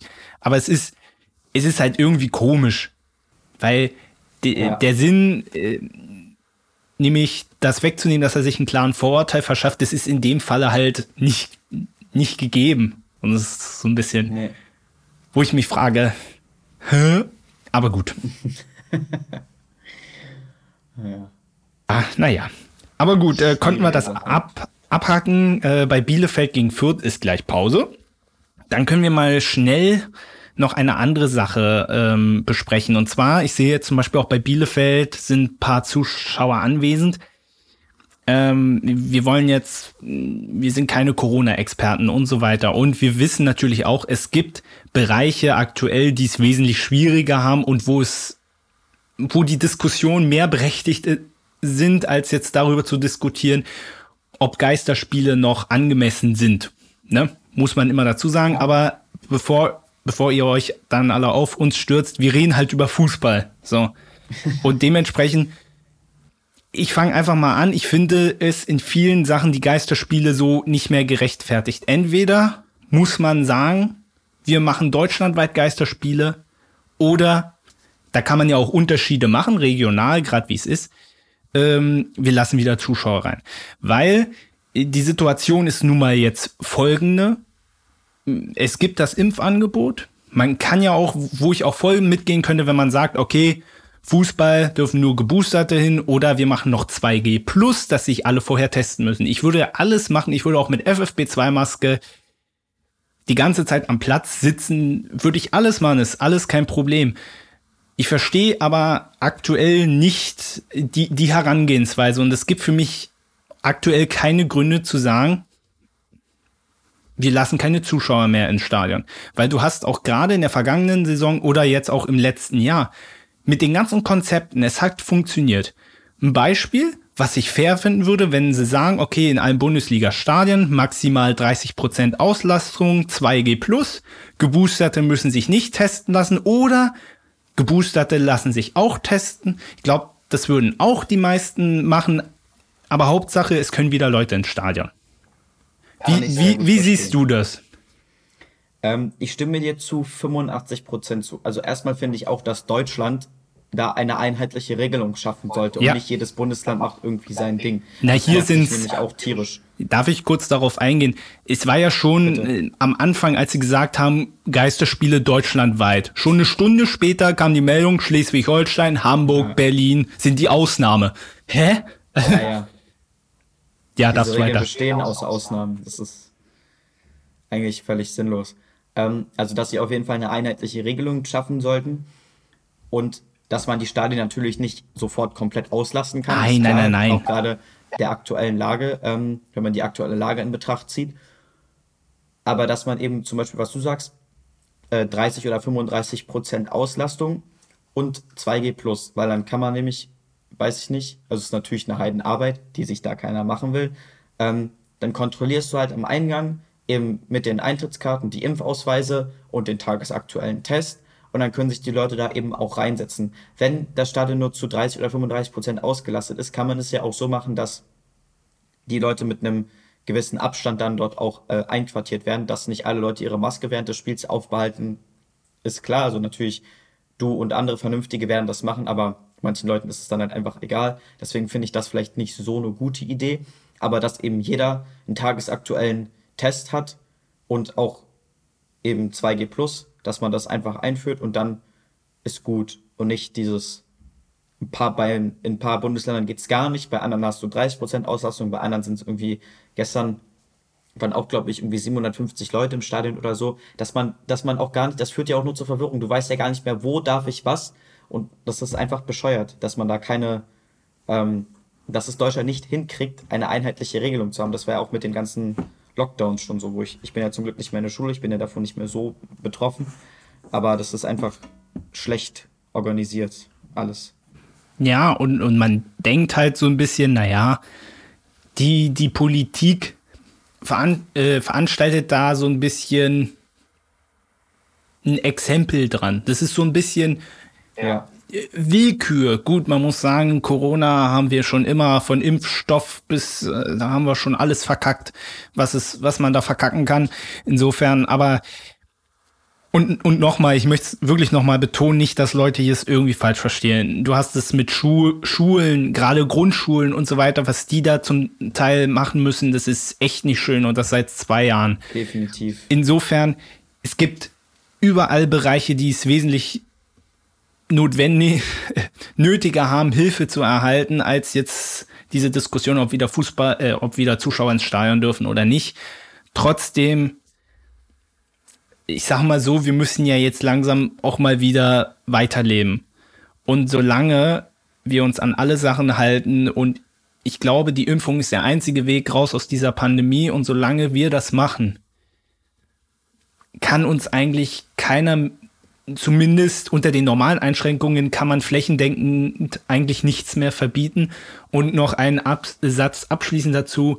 Ich finde es so ein bisschen fragwürdig, wie alle Leute, die ihren gesellschaftlichen Beitrag mit der Impfung leisten, die müssen trotzdem noch sich sehr einschränken. Aber die, die, die sogenannten Spaziergänger, die sich dann noch vor das Haus vor Politikern stellen mit, mit, mit, äh, mit irgendwelchen Fackeln in der Hand, die ihre Freiheiten fordern, die werden immer am meisten gehört. Und das finde ich eigentlich das, traurig, ja. weil die eindeutige Mehrheit, die, die alles macht, die sich Mühe gibt bis zum geht nicht mehr, und denen gibt's da aber die Freiheit, eigentlich nicht wirklich zurück, weil ich bin der Meinung, es muss Unterschiede geben. Es muss Unterschiede gehen zwischen Geboosterte, zwischen doppelt geimpften und nicht geimpften. Und das muss man mal klar kommunizieren. Und da kann es nicht sein, dass alles gleich behandelt wird. Die schreien nach Freiheit. Ich habe mir die Freiheit aber verdient mit der Impfung. Ich habe mich natürlich auch vor der Krankheit geschützt, ne? Ist ja vollkommen klar. Aber ich habe auch meinen gesellschaftlichen Beitrag geleistet und dafür, das klingt jetzt egoistisch, aber dafür möchte ich auch belohnt werden eigentlich. Mhm. Ja, das Problem ist halt, dass diese kleine Gruppe von ähm, nicht ganz so hellen Leuten es ist eben die lauteste. Ja, richtig, die, die natürlich. am meisten auffallen, weil die ja einfach, ich weiß auch nicht genau, was deren Ziel ist. Auch das, was ich jetzt auch neulich wieder gelesen habe, dass sie irgendwie sich irgendwelche ähm, gelben Sterne ranmachen, wo irgendwie draufsteht, nicht geimpft oder sowas. Da kann ja, ja. schon wieder die Wände hochgehen. Aber ich verstehe schon, was du meinst. Und es wird ja auch jetzt immer klarer, zum Beispiel, also ich weiß nicht, wie es bei euch ist, aber in Berlin ist ja auch so, dass du nur noch die öffentlichen Verkehrsmittel benutzen darfst, wenn du, also da gilt jetzt schon 3G und es wird wahrscheinlich auch bald auf, ähm, auf 2G gehen, tippe ich mal, dass es ähm, da auf jeden Fall irgendwann härtere Maßnahmen äh, gibt. Das kommt aber so Stück für Stück. Aber irgendwann sollte es eben auch der Fall sein. Auch zum Beispiel, dass man jetzt, um nochmal auf den Fußball zurückzukommen, dass man dann eben sagt, okay, wenn du nicht geimpft bist, darfst du gar nicht ins Stadion, egal ob du einen tagesaktuellen Test hast oder nicht. Ähm, das wird die Impfgegner nur noch mehr aufschreien lassen und so weiter. Aber es gibt ja auch Leute, die sich nicht impfen lassen können aus gesundheitlichen Gründen. Bei denen kannst du ja dann eine Ausnahme machen. Die haben ja auch dann Nachweis dafür. Das Wie gesagt, ja es, so gibt, es gibt äh, also für Leute, so die es gesundheitlich nicht machen können, es gibt auch immer Mittel und Wege. Ähm, wie gesagt, nur die, die das, ich würde nicht mal sagen, die, die das vielleicht auch Sorge nicht machen wollen, sondern einfach die, die, die es wirklich komplett verweigern. Ja, aber da kannst du dann auch nicht mehr wirklich differenzieren. Nein, finde, nein, natürlich mir, nicht ich finde auch, wenn ich mir Sorgen mache, ob ich mich gegen ein Virus, das eine Pandemie ausgelöst hat, impfen lasse, weil ich Angst vor den Nebenwirkungen der Impfung habe, dann stimmt bei mir auch irgendwas nicht so ganz. Gerade wenn man jetzt zum Beispiel mit Joshua Kimmich das Beispiel eben auch, dass es einfach, Impfen ist einfach der, wie du schon gesagt hast, Impfen ist unser Weg aus der Pandemie und da muss man dieses kleine Risiko von Nebenwirkungen der Impfung auch in Kauf nehmen, um das große Risiko, nämlich einen schweren Krankheitsverlauf zu haben, zu verhindern. Naja, im Endeffekt, um das vielleicht mal abzukürzen, weil es ist nämlich schon Pause ja. auch äh, bei Bielefeld gegen Fürth. Stimmt, ähm, wir reden schon wieder so viel. Ja, ähm, um das mal abzukürzen. Mh, es geht immer darum und äh, ich verstehe komplett, äh, ich meine jetzt auch nicht differenzieren in dem Sinne, dass wir jetzt sagen, die, die sich Sorgen machen, dürfen ins Stadion gehen oder so, sondern differenzieren in, ja, der, okay. in der Herangehensweise. Weißt du, wie man gewisse ja. Leute einfach bewertet? Darum geht's einfach. Weil ich kenne auch Leute aus meinem direkten Umfeld, die da ein bisschen Sorgen haben, aber die absolut keine Querdenker oder generell keine Impfgegner sind, auf gar keinen Fall. Deswegen ähm, muss man da auch in der allgemeinen Diskussion ein bisschen vorsichtig sein. Aber ich möchte gerne wieder ins Stadion. Punkt. Ausrufezeichen. Das kann ich auch gut machen. Und ich bin geboostert und ich möchte das jetzt. Oha. Aber Markus Söder hat ja, hat ja schon Andeutungen gemacht, dass das eventuell kommen könnte, wobei ich bei Söder sage, ich meine, Bayern hat als erstes angefangen, Geisterspiele wieder einzuführen und hält auch bisher dran fest. Also von daher, naja, was, was sein Wort wert ist, muss man auch gucken. Dann haben wir erstmal, hast du noch irgendwas? Sonst machen wir erstmal kurz Pause und würden dann in den 19. Spieltag gehen. Nee, ich bin zufrieden. Judy. Dann schütteln wir uns einmal kurz, tanken nach und sind gleich wieder für euch da. Bis gleich.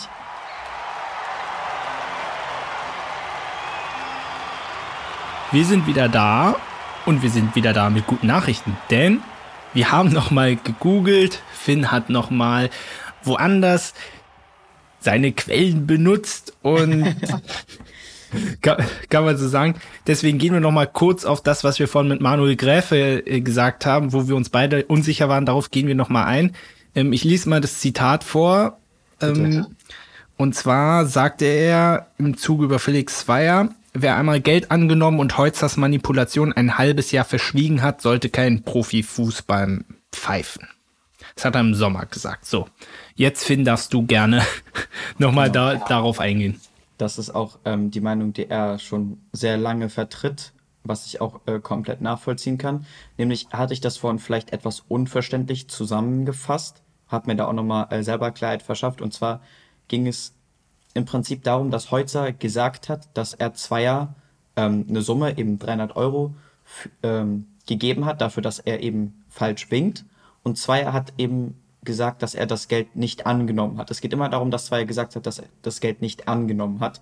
Und dann stand eben Aussage gegen Aussage. Das Sportgericht hat Felix Zweier geglaubt. Dann wurde er damals eben auch gesperrt für sechs Monate. Und Ähm, das kann aber nicht wirklich aufgeklärt werden, weil Aussage gegen Aussage steht. Außer einer von beiden sagt jetzt, ich habe gelogen. Was aber wahrscheinlich nicht passieren wird, deswegen kommt das auch immer wieder hoch. Und jetzt hat sich Zweier selbst eine Pause genommen, um zu entscheiden, wie es weitergeht. Das ist vielleicht auch nochmal wichtig zu erwähnen. Gut. Dann haben wir das geklärt und dann können wir ja in den 19. Spieltag gehen. Wir beginnen am Freitag mit mhm. Dortmund gegen Freiburg, ein knackiges 5 zu 1 zum Auftakt. Und äh, obwohl das Ergebnis sehr deutlich war, war es das Spiel in der zweiten Halbzeit nicht so ganz. Also die erste Halbzeit Dortmund war haushoch überlegen. Äh, vielleicht der Mann des Spiels auch, ein Thomas Meunier, äh, als der gekommen ist, habe ich über den gesagt, der wird Hakimi gut ersetzen können. Und da hat er mich bitterlich enttäuscht. Zwei Jahre lang. Und, aber gestern zwei Tore. Muss natürlich auch sagen, nach zwei Standardsituationen, die Freiburg auch richtig schlecht verteidigt. Das sieht man selten von den Breisgauern. Stand ja 3-0 zur Pause. Aber danach ist der BVB sehr fahrlässig geworden. Also die Freiburger hatten gute Möglichkeiten, sind auch zum 3-1 gekommen. Und kurz bevor Freiburg das 3-2 machen konnte, hat im Gegenzug Dortmund eigentlich aus dem Nichts das 4-1 gemacht und somit war das äh, Ding durch. Und hinten raus der Hut nochmal mit einem schönen Tor. Aber ja, ich weiß jetzt nicht, ob das Ergebnis nicht ein bisschen zu hoch ausgefallen ist. Aber am Ende kräht kein Hahn mehr danach. Das stimmt. Also fünf Tore hätten vielleicht nicht unbedingt sein müssen. Ähm, Wobei die beiden Tore in der zweiten Halbzeit durchaus verdient waren. Also Haaland, halt, weil es Haaland ist, ne? Und ähm, der Huts Tor war auch sehr schön, wobei der Torwart da auch nicht ganz glücklich aussah, aber es war halt einfach ein schöner Schuss, da kann man nichts sagen. Aber vielleicht drei Tore in der ersten Halbzeit, da wurden die, glaube ich, ein bisschen überrannt. Ja. Und wussten dann auch nicht mehr so richtig, wohin mit sich, weil Freiburg ja auch eigentlich eine sehr geordnete Mannschaft ist, gerade was die Verteidigung angeht. Dass der BVB nicht zu Null spielt, war irgendwo auch wieder klar. Mhm. Ähm, Grüße an alle, die den Podcast von mir aus äh, hören und Dortmund-Fans sind. Das sind nämlich nicht wenige. Ähm, ja, aber dann noch zwei Tore hinterher, dann 5-1 sieht auch schon wieder dann ein bisschen besser aus. Und trotzdem, ja, hing am Ende des Spiels der Haussäge so ein bisschen schief. Nämlich Erling Haaland hat ja auch zwei Tore gemacht und er sagte mhm. hinterher im Interview, man muss sagen, er war nicht so amused, Zitat, in den vergangenen sechs Monaten habe ich entschieden, nicht zu sagen aus Respekt vor Dortmund, aber jetzt hat der Club angefangen, mich zu einer Entscheidung zu drängen. Aber alles, was ich will, ist Fußball spielen. Sie haben angefangen, viel Druck auf mich auszuüben. Es geht darum, um, um die Frage, ob er im Sommer wechseln wird oder nicht. Es sind erstaunlich ehrliche Worte von Haaland, wie ich finde. Auf der anderen Seite kann man halt auch den BVB verstehen. Die brauchen halt Planungssicherheit und das Ding ist auch, du musst ja jetzt schon damit planen, einen Nachfolger äh, zu finden. Natürlich, natürlich. Ich kann beides verstehen. Auf der einen Seite, wenn du, ich weiß nicht, wie alt Haaland ist, 2021, da macht man sich noch nicht so viele Gedanken ähm, darum, wie, wo man in zehn Jahren ist oder wo man sich in fünf Jahren sieht, meinetwegen. Da will man, wie er schön gesagt hat, einfach nur Fußball spielen. Und wo spielt dann eben nicht so eine große Rolle, wie es für einen Club spielt, dass Haaland bei ihnen ist. Wenn ich das einigermaßen verständlich formuliert habe. Ich kann natürlich auch den BVB verstehen, dass sie zumindest, ähm, na, ich weiß nicht, ob es ihn jetzt zu einer Entscheidung drängen, so wie er das formuliert. Ja, Wenn das der Fall sein sollte, ist das natürlich äh, auch kontraproduktiv. Aber wie du schon gesagt hast, sie müssen planen, sie müssen Nachfolger äh, holen. Sie müssen auch gucken, wie sie dann nächste Saison, wie sie das machen. Ich kann, ich kann beide Seiten verstehen und dass es da dann auch schon wieder ein bisschen, ähm, vielleicht auch an Haalands Sturkopf ein bisschen hakt, wenn er sich eben wirklich nicht entscheiden will oder vielleicht auch noch gar nicht weiß, was er möchte, aber der Club dann eben sagt, du mach mal jetzt bitte, weil wir brauchen das, dann wird es natürlich auch nicht besser. Das ist eine schwierige Situation. Es ist vor allem immer schwierig, finde ich persönlich, damit so in die Öffentlichkeit zu gehen. Natürlich äh, finden wir das toll, auch mal sowas zu hören und nicht immer derselbe Laber, immer alles langweilig und so. Und es ist äh, unfassbar menschlich von ihm. Aber äh, also so teamintern ist es total ungünstig, was er, was er da macht. Äh, da sage ich halt immer, in solchen Fällen Leute, redet doch, redet doch Klartext miteinander und tragt es vor allem nicht in, in die Öffentlichkeit, weil es gibt doch sowieso schon so viele Gerüchte, wo wird er hinwechseln und so weiter. Das ist, geht ja auch schon eigentlich seitdem er da ist, oder? Geht ja, doch andauernd in jeder richtig aufgefallen ist. In jeder äh, Transferperiode wird oh, wird gemunkelt, oh, wo wechselt er hin oder auch nicht. Und das ist natürlich ein gefundenes Fressen. Ja, aber auf der anderen Seite muss man sich natürlich überlegen, wie kann es dazu kommen, dass jemand wie Haaland so emotionale Worte nach einem Spiel, was sie gewonnen haben, verliert. Richtig. Also, das muss natürlich schon, wahrscheinlich ist das, kriegt er schon seit sechs Monaten, wie er gesagt hat, da die ganze Zeit äh, Dinge um die Ohren, dass er sich entscheiden muss, was natürlich auch nicht gerade förderlich ist. Und ich kann, ich kann verstehen, dass er das mal äh, der wird wahrscheinlich auch intern da auch einiges auf den Deckel bekommen haben dafür, dass er das so gesagt hat, weil das natürlich auch den BVB in äh, ein schlechtes Licht rückt. Aber trotzdem ähm, finde ich es gut, dass er das mal eben so gesagt hat, wie es ist, weil es natürlich einfach schlecht ist, weil du mit deinen Leuten auch nicht so umgehen kannst. Damit vergraulst du ja alle. Aber ich kann auch den BVB verstehen. Das ist halt, na, ich weiß auch nicht, was ich in der Situation machen würde. Das ist nee. schwierig. Na, ich bin sehr gespannt darauf, ob es sich dann auf seine Leistungen auch auswirken wird. Mhm. Äh, wie gesagt, in dem Spiel hat er ja noch zwei Tore gemacht. Da war ja alles gut, gut, aber da hat er auch noch nichts gesagt gehabt. Insofern, ja. Aber auf jeden Fall, die nächsten Aufgaben für Dortmund haben es auch in sich. Jetzt unter der Woche ist ja Pokal am Millantor gegen St. Pauli, sehr interessantes Spiel.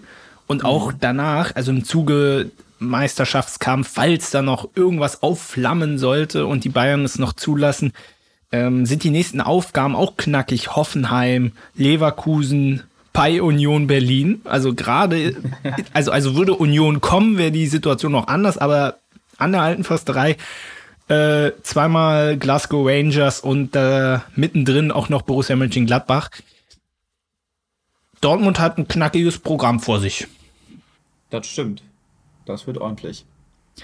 Wir gehen weiter zu Wolfsburg gegen Hertha oder wie es auch gerne genannt wird, das ICE-Derby. Geil, kennst du das nicht? Nee. Nee, es nicht. Naja, weil, weil beides so nah beieinander liegt, aber es ist halt ja kein Derby in dem Sinne. Äh, Ach so, ein, stimmt. Ja, yeah, Ich habe nie so drüber nachgedacht. Ein äh, torloses Remis. Ja, ja, ne. Äh, man hat gesehen, warum beide Mannschaften aktuell da unten stehen und so ihre Probleme haben. Es gab zwei knifflige Situationen im Spiel. Die möchte ich natürlich mit dir bereden. Und zwar die oh, eine. Schon wieder los. Äh, zwei, ja, kurz vor der Pause. Und zwar faulte aus meiner Sicht Toru, Toru Nariga ganz langsam Steffen im Strafraum. Es gab aber kein Elfmeter. Er hat ganz klar nicht den Ball gespielt. Insofern, wieso? Da stelle ich mir wieder die Frage, wieso, um Gottes Willen, wenn der Schiedsrichter das nicht sieht, meine, meine Güte, passiert, wieso greift der Videoschiedsrichter nicht ein? Hast du die Szene vor Augen? Weil weißt du, was ich meine? Ich habe die Szene vor Augen, weil es keine klare Fehlentscheidung war. Weil man diese Situation so sehen kann, dass es kein Foul war. Jetzt, jetzt, und jetzt fangen wir wieder mit der Diskussion an. Ah, ich könnte aber was ist, jedes Mal. Für, für mich ist das so eine. Für, ja, für mich ist es eine klare Fehlentscheidung. Für mich auch. Aber für die Leute, die in diesem Keller sitzen, anscheinend nicht. Die haben ja auch die ganze Zeit Funk. Oh, jetzt habe ich meinen Kopfhörer lauter gestellt. ähm, die, haben, die haben auch die ganze Zeit Funkkontakt mit, ähm, mit denen. Also die, die sprechen ja auch ab und zu miteinander. Und dann Wirklich? Dann eben das, das, wahrscheinlich. Also ich sehe die ja immer reden dass er eben dir sagt, war das eine klare Fehlentscheidung? Vielleicht bestellen sie sich auch Pizza, keine nee. Ahnung. Ja, klar, nach dem Spiel oder reservieren sich schon mal ein Bier oder so. Eine Bulette, ja. Auch sein. Ja. ähm, dass sie dann eben, dass der, oder dass der Schiri zumindest gesagt kriegt, yo, war keine klare Fehlentscheidung, Spiel geht weiter. So. Und dann ist das eben der Fall. Da kann man zu Hause sitzen und sich aufregen. Es wird bestimmt auch Leute geben, die das total richtig finden. Aber keine klare Fehlentscheidung ist eben kein einheitliches Maß, ja. man sich richten kann. Das ist das Problem. Aber es ist ja wenigstens schön, mehr wollte ich gar nicht, äh, dass, dass du mir zustimmst, dass du es so siehst wie ich. Das äh, äh, beruhigt mich ja. Schon. Und, und kurz darauf gab es noch eine Szene, da hat äh, Niklas Stark das 1, vermeintliche 1 zu 0 erzielt, aber es zählte nicht, weil zuvor Eckelenkamp Roussillon ein wenig geschubst hatte. Ich weiß nicht, ob man das Sch ah. Sch Schubser nennen kann. Ich meine, gut, wenn er das abpfeift, meine Güte. Aber das Problem ist, war, äh, er hat es ja in der Situation, als der Ball in der Luft war, hat er das Ding schon zurückgepfiffen, so dass der VAR am Ende auch nicht mehr eingreifen konnte. Das war natürlich maximal unglücklich. Ja, aber bei, bei aller Liebe, ich sag jetzt, ich sag jetzt nicht diesen Satz, den du nicht leiden kannst. Es reicht für mich nicht. Ja, das habe ich, habe ich gelernt, aber bei allem Respekt, also das ist doch kein Foul. Also, Dann, das ist besser, dass es aus deiner Sicht kein Foul ist. Das ist, ähm, ich, ich versuche mich ja zu bessern. Nicht mehr, ja, sehr gut, sehr gut. Wir lernen alle dazu. Nee, ähm, da muss ich dir tatsächlich sagen, stimme ich auch zu. Und das mit dem, mit dem Timing ist natürlich sehr ähm, bitter gewesen. Ah, ist schwierig. Also, da wollte, da konnte es dann wieder sein, dass es, da hatten wir letztes Mal, auch wenn es schon ein bisschen her ist, auch glaube ich drüber gesprochen, dass es dann wieder so eine Konzessionsentscheidung ist. So, ich habe auf der einen Seite den Elfmeter nicht gegeben, jetzt pfeife ich auf der Seite lieber das auch noch ab, damit ich das Spiel wieder im, im Ausgleich habe. Das passiert auch unterbewusst. Ich möchte dem Schiedsrichter auch nichts unterstellen, um Gottes Willen. Aber so könnte ich mir das eben erklären, weil wenn man sich das anguckt, ich kann nachvollziehen, warum er das gepfiffen hat, aber ich hätte das nicht abgepfiffen. So. Ah, dann so blieb es dann bei diesem 0 zu 0. Ich würde auch gerne noch mal ein Wort zu Wout Wechos verlieren. Oh ja. Was ich nämlich ein bisschen gruselig finde in letzter Zeit. Der fällt ja überhaupt nicht mehr auf. Nee. Gar nicht.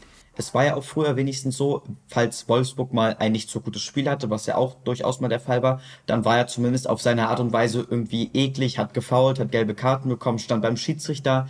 Er war ja präsent. Und das ist er jetzt gar nicht mehr. Er macht, er fault nicht, er macht nichts Positives, nichts Negatives. Er ist einfach nur da. Und das ist, finde ich ehrlich gesagt, ziemlich seltsam. Das Problem ist ja, er ist ja nicht in dem Sinne nicht da, wie wie du es manchmal bei Stürmern hast, wenn die nicht so im Spiel eingebunden sind genau. und dann genau. machen die aus dem Nichts ein Tor, sondern er macht, er macht ja gar nichts. Du hast bei ihm nicht mal nicht den, mal du, ja, du hast bei ihm nicht mal den Eindruck, okay, er ist jetzt mal unsichtbar, aber er könnte jederzeit ein Tor mhm. erzielen.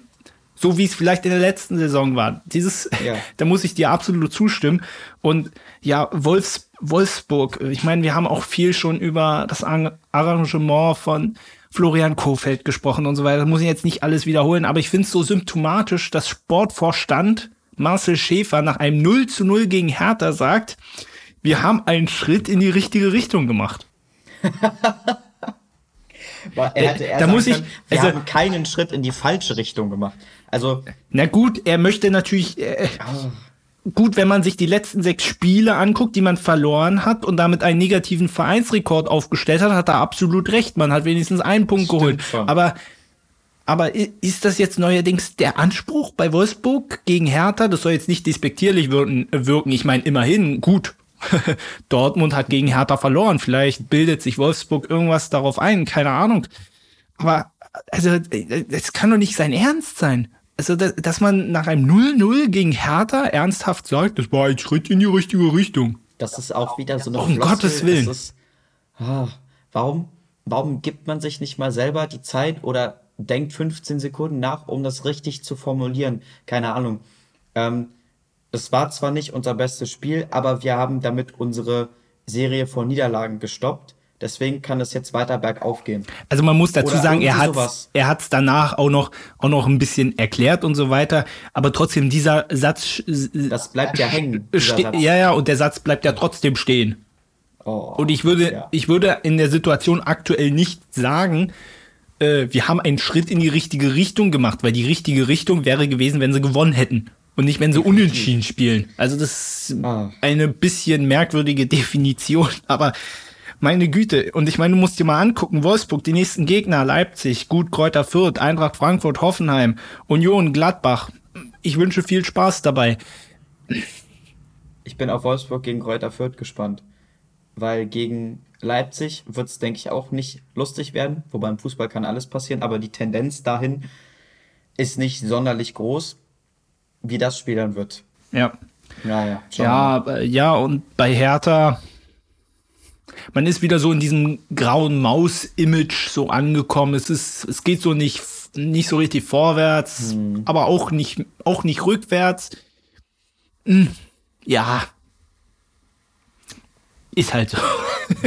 nehmen wir es. Da können wir vielleicht nächste Woche nochmal was dazu sagen. Nee, nehmen wir es. Nehmen wir es. Ja, nehmen wir es einfach so, wie es ist.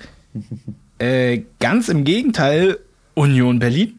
Die haben in den letzten Stimmt. 26 Heimspielen nur eins verloren. Das musst du dir mal auf der Zunge zergehen lassen. Haben äh, noch einen Rückstand gegen Hoffenheim gedreht. Das war ja ein Topspiel. Das denkst du gar nicht. Uni Union gegen Hoffenheim, beide stehen ja aktuell ganz, ganz weit oben. Union hat jetzt mit Punkten gleichgezogen. Hoffenheim steht auf vier, Union auf fünf. Also Wahnsinn. Das ist Wahnsinn. Hast, auch wenn das. So drüber nachzudenken. Ja. Boah. Und ich meine, zum Beispiel bei Union, da fehlen ja auch wichtige Spieler. Zum Beispiel ein Avonie, der gerade beim Afrika Cup ist. Aber du hast halt immer, die haben halt immer Leute in der Hinterhand, die das immer noch regeln können. Wie zum Beispiel jetzt gestern Vogelsammer, der getroffen hat.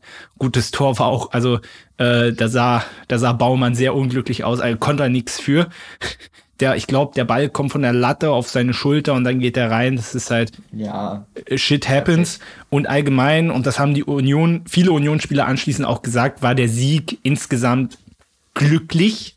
Aber sie haben gewonnen. Sieg ist Sieg. Ja. ja und, Punkt. und äh, sie haben sich vor allem jetzt auch ein Stück weit Motivation geholt, denn im Pokal habe ich ja schon an, angesprochen, am Mittwoch gegen die Hertha, Berlin Derby. Freue ich mich, freue ich mich sehr drauf. Naja, es ist ja schon in der Liga immer schon besonders. Aber jetzt Pokal, wo es um Sieg, Niederlage, am idealsten würde ich es ja finden, wie gesagt, ich bin ja, ich bin ja aus Berlin, aber bin absolut neutral gegenüber Hertha und Union. Am geilsten würde ich es finden, wenn das Ding im Elfmeterschießen entschieden wird. Das, das wäre. Aber mit einem mit einem Endstand von irgendwie 3-3 oder so. Ja, gut, das wäre ideal, aber da stelle ich keine Ansprüche. Ich möchte nicht äh, unverschämt wirken. Elfmeterschießen, vollkommen egal, wie das Spiel vorher ist. Elfmeterschießen würde ich nehmen. Ich meine, denk doch mal an das Europa League-Finale zwischen äh, United und Villarreal. Mhm. Über 120 genau. Minuten absolut furchtbar das Elfmeterschießen. Äh, ich habe noch nie so ein abgefahrenes Elfmeterschießen gesehen. Insofern, ja, ich denke, Hoffenheim, meine Güte, stehen auf dem Champions League ran. Ich finde das immer noch. Ich muss mal bei Dominik mal wieder anklingeln und ihn fragen, wie das passieren konnte. Wahnsinn. RB Leipzig hat beim VfB Stuttgart mit 2 zu 0 gewonnen und es bleibt dabei, dass der VfB in der Bundesliga weiterhin nicht gegen Leipzig gewinnen kann. Und äh, die Sachsen haben die ähm, Serie von elf Auswärtsspielen in Folge ohne Sieg endlich begraben. Was sagst du zu diesem Spiel? Es war auch nicht so eindeutig, wie es das Ergebnis hergibt. Leipzig hat gut angefangen. Aber kurz bevor das 2-0 fiel, war Stuttgart eigentlich am Drücker. Definitiv. Also ähm, von dem Spiel habe ich nicht so viel gesehen. Ich habe mir aber relativ viel dazu durchgelesen und mir auch einige Meinungen von anderen angehört. Und das ist dann wieder so, das passiert auch öfter im Fußball. Eine Mannschaft schießt ein Tor, danach ist die andere Mannschaft ein bisschen, äh, wie du sagst, am Drücker, hat mehr Chancen, spielt sich mehr raus und es sieht eigentlich nach dem 1-1 aus.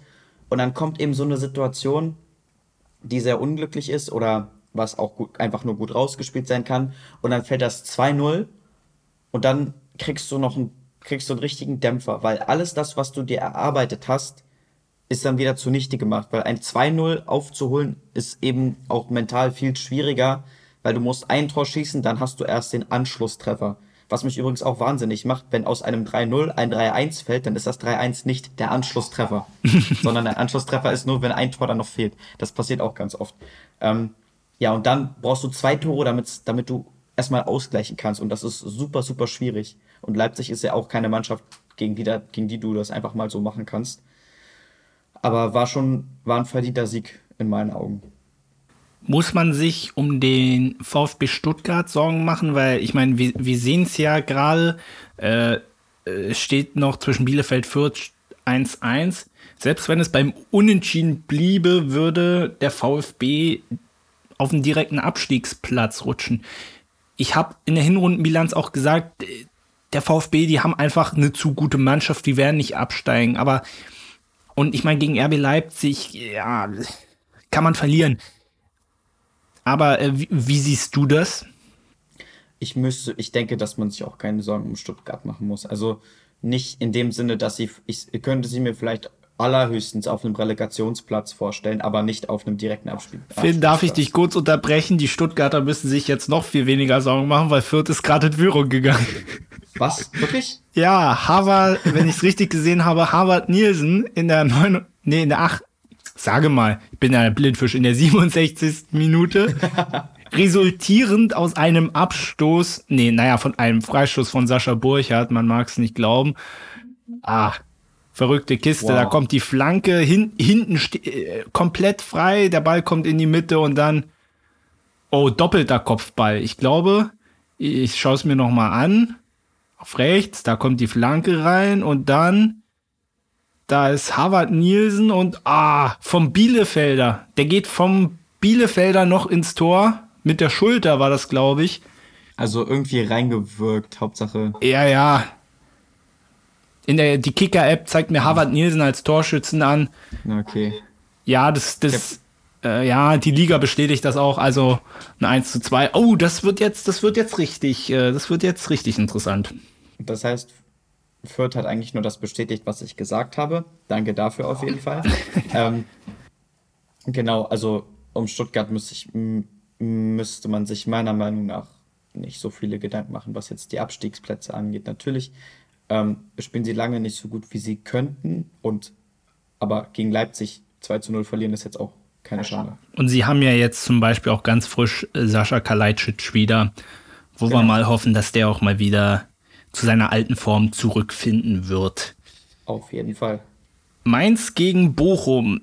Ich glaube, für diese Partie wurde der Begriff Abnutzungskampf erfunden, weil es war, war jetzt kein äh, Spiel reich an Chancen, aber äh, also die haben sich nichts, die haben sich nichts gegönnt. Es ging ordentlich also es war, das Spiel war jetzt nicht gravierend unfair, aber es gab doch einige Karten und äh, es wurde das ordentlich Steine gekloppt. Ja. Und dementsprechend steht am Ende ein 1-0. Zentner hat noch einen Elfmeter gehalten. Oh, darüber wollte ich mit dir reden. Wirst du ja gesehen haben, kurz bevor Bochum den Elfmeter ausführt, Polter verschießt ihn letztendlich.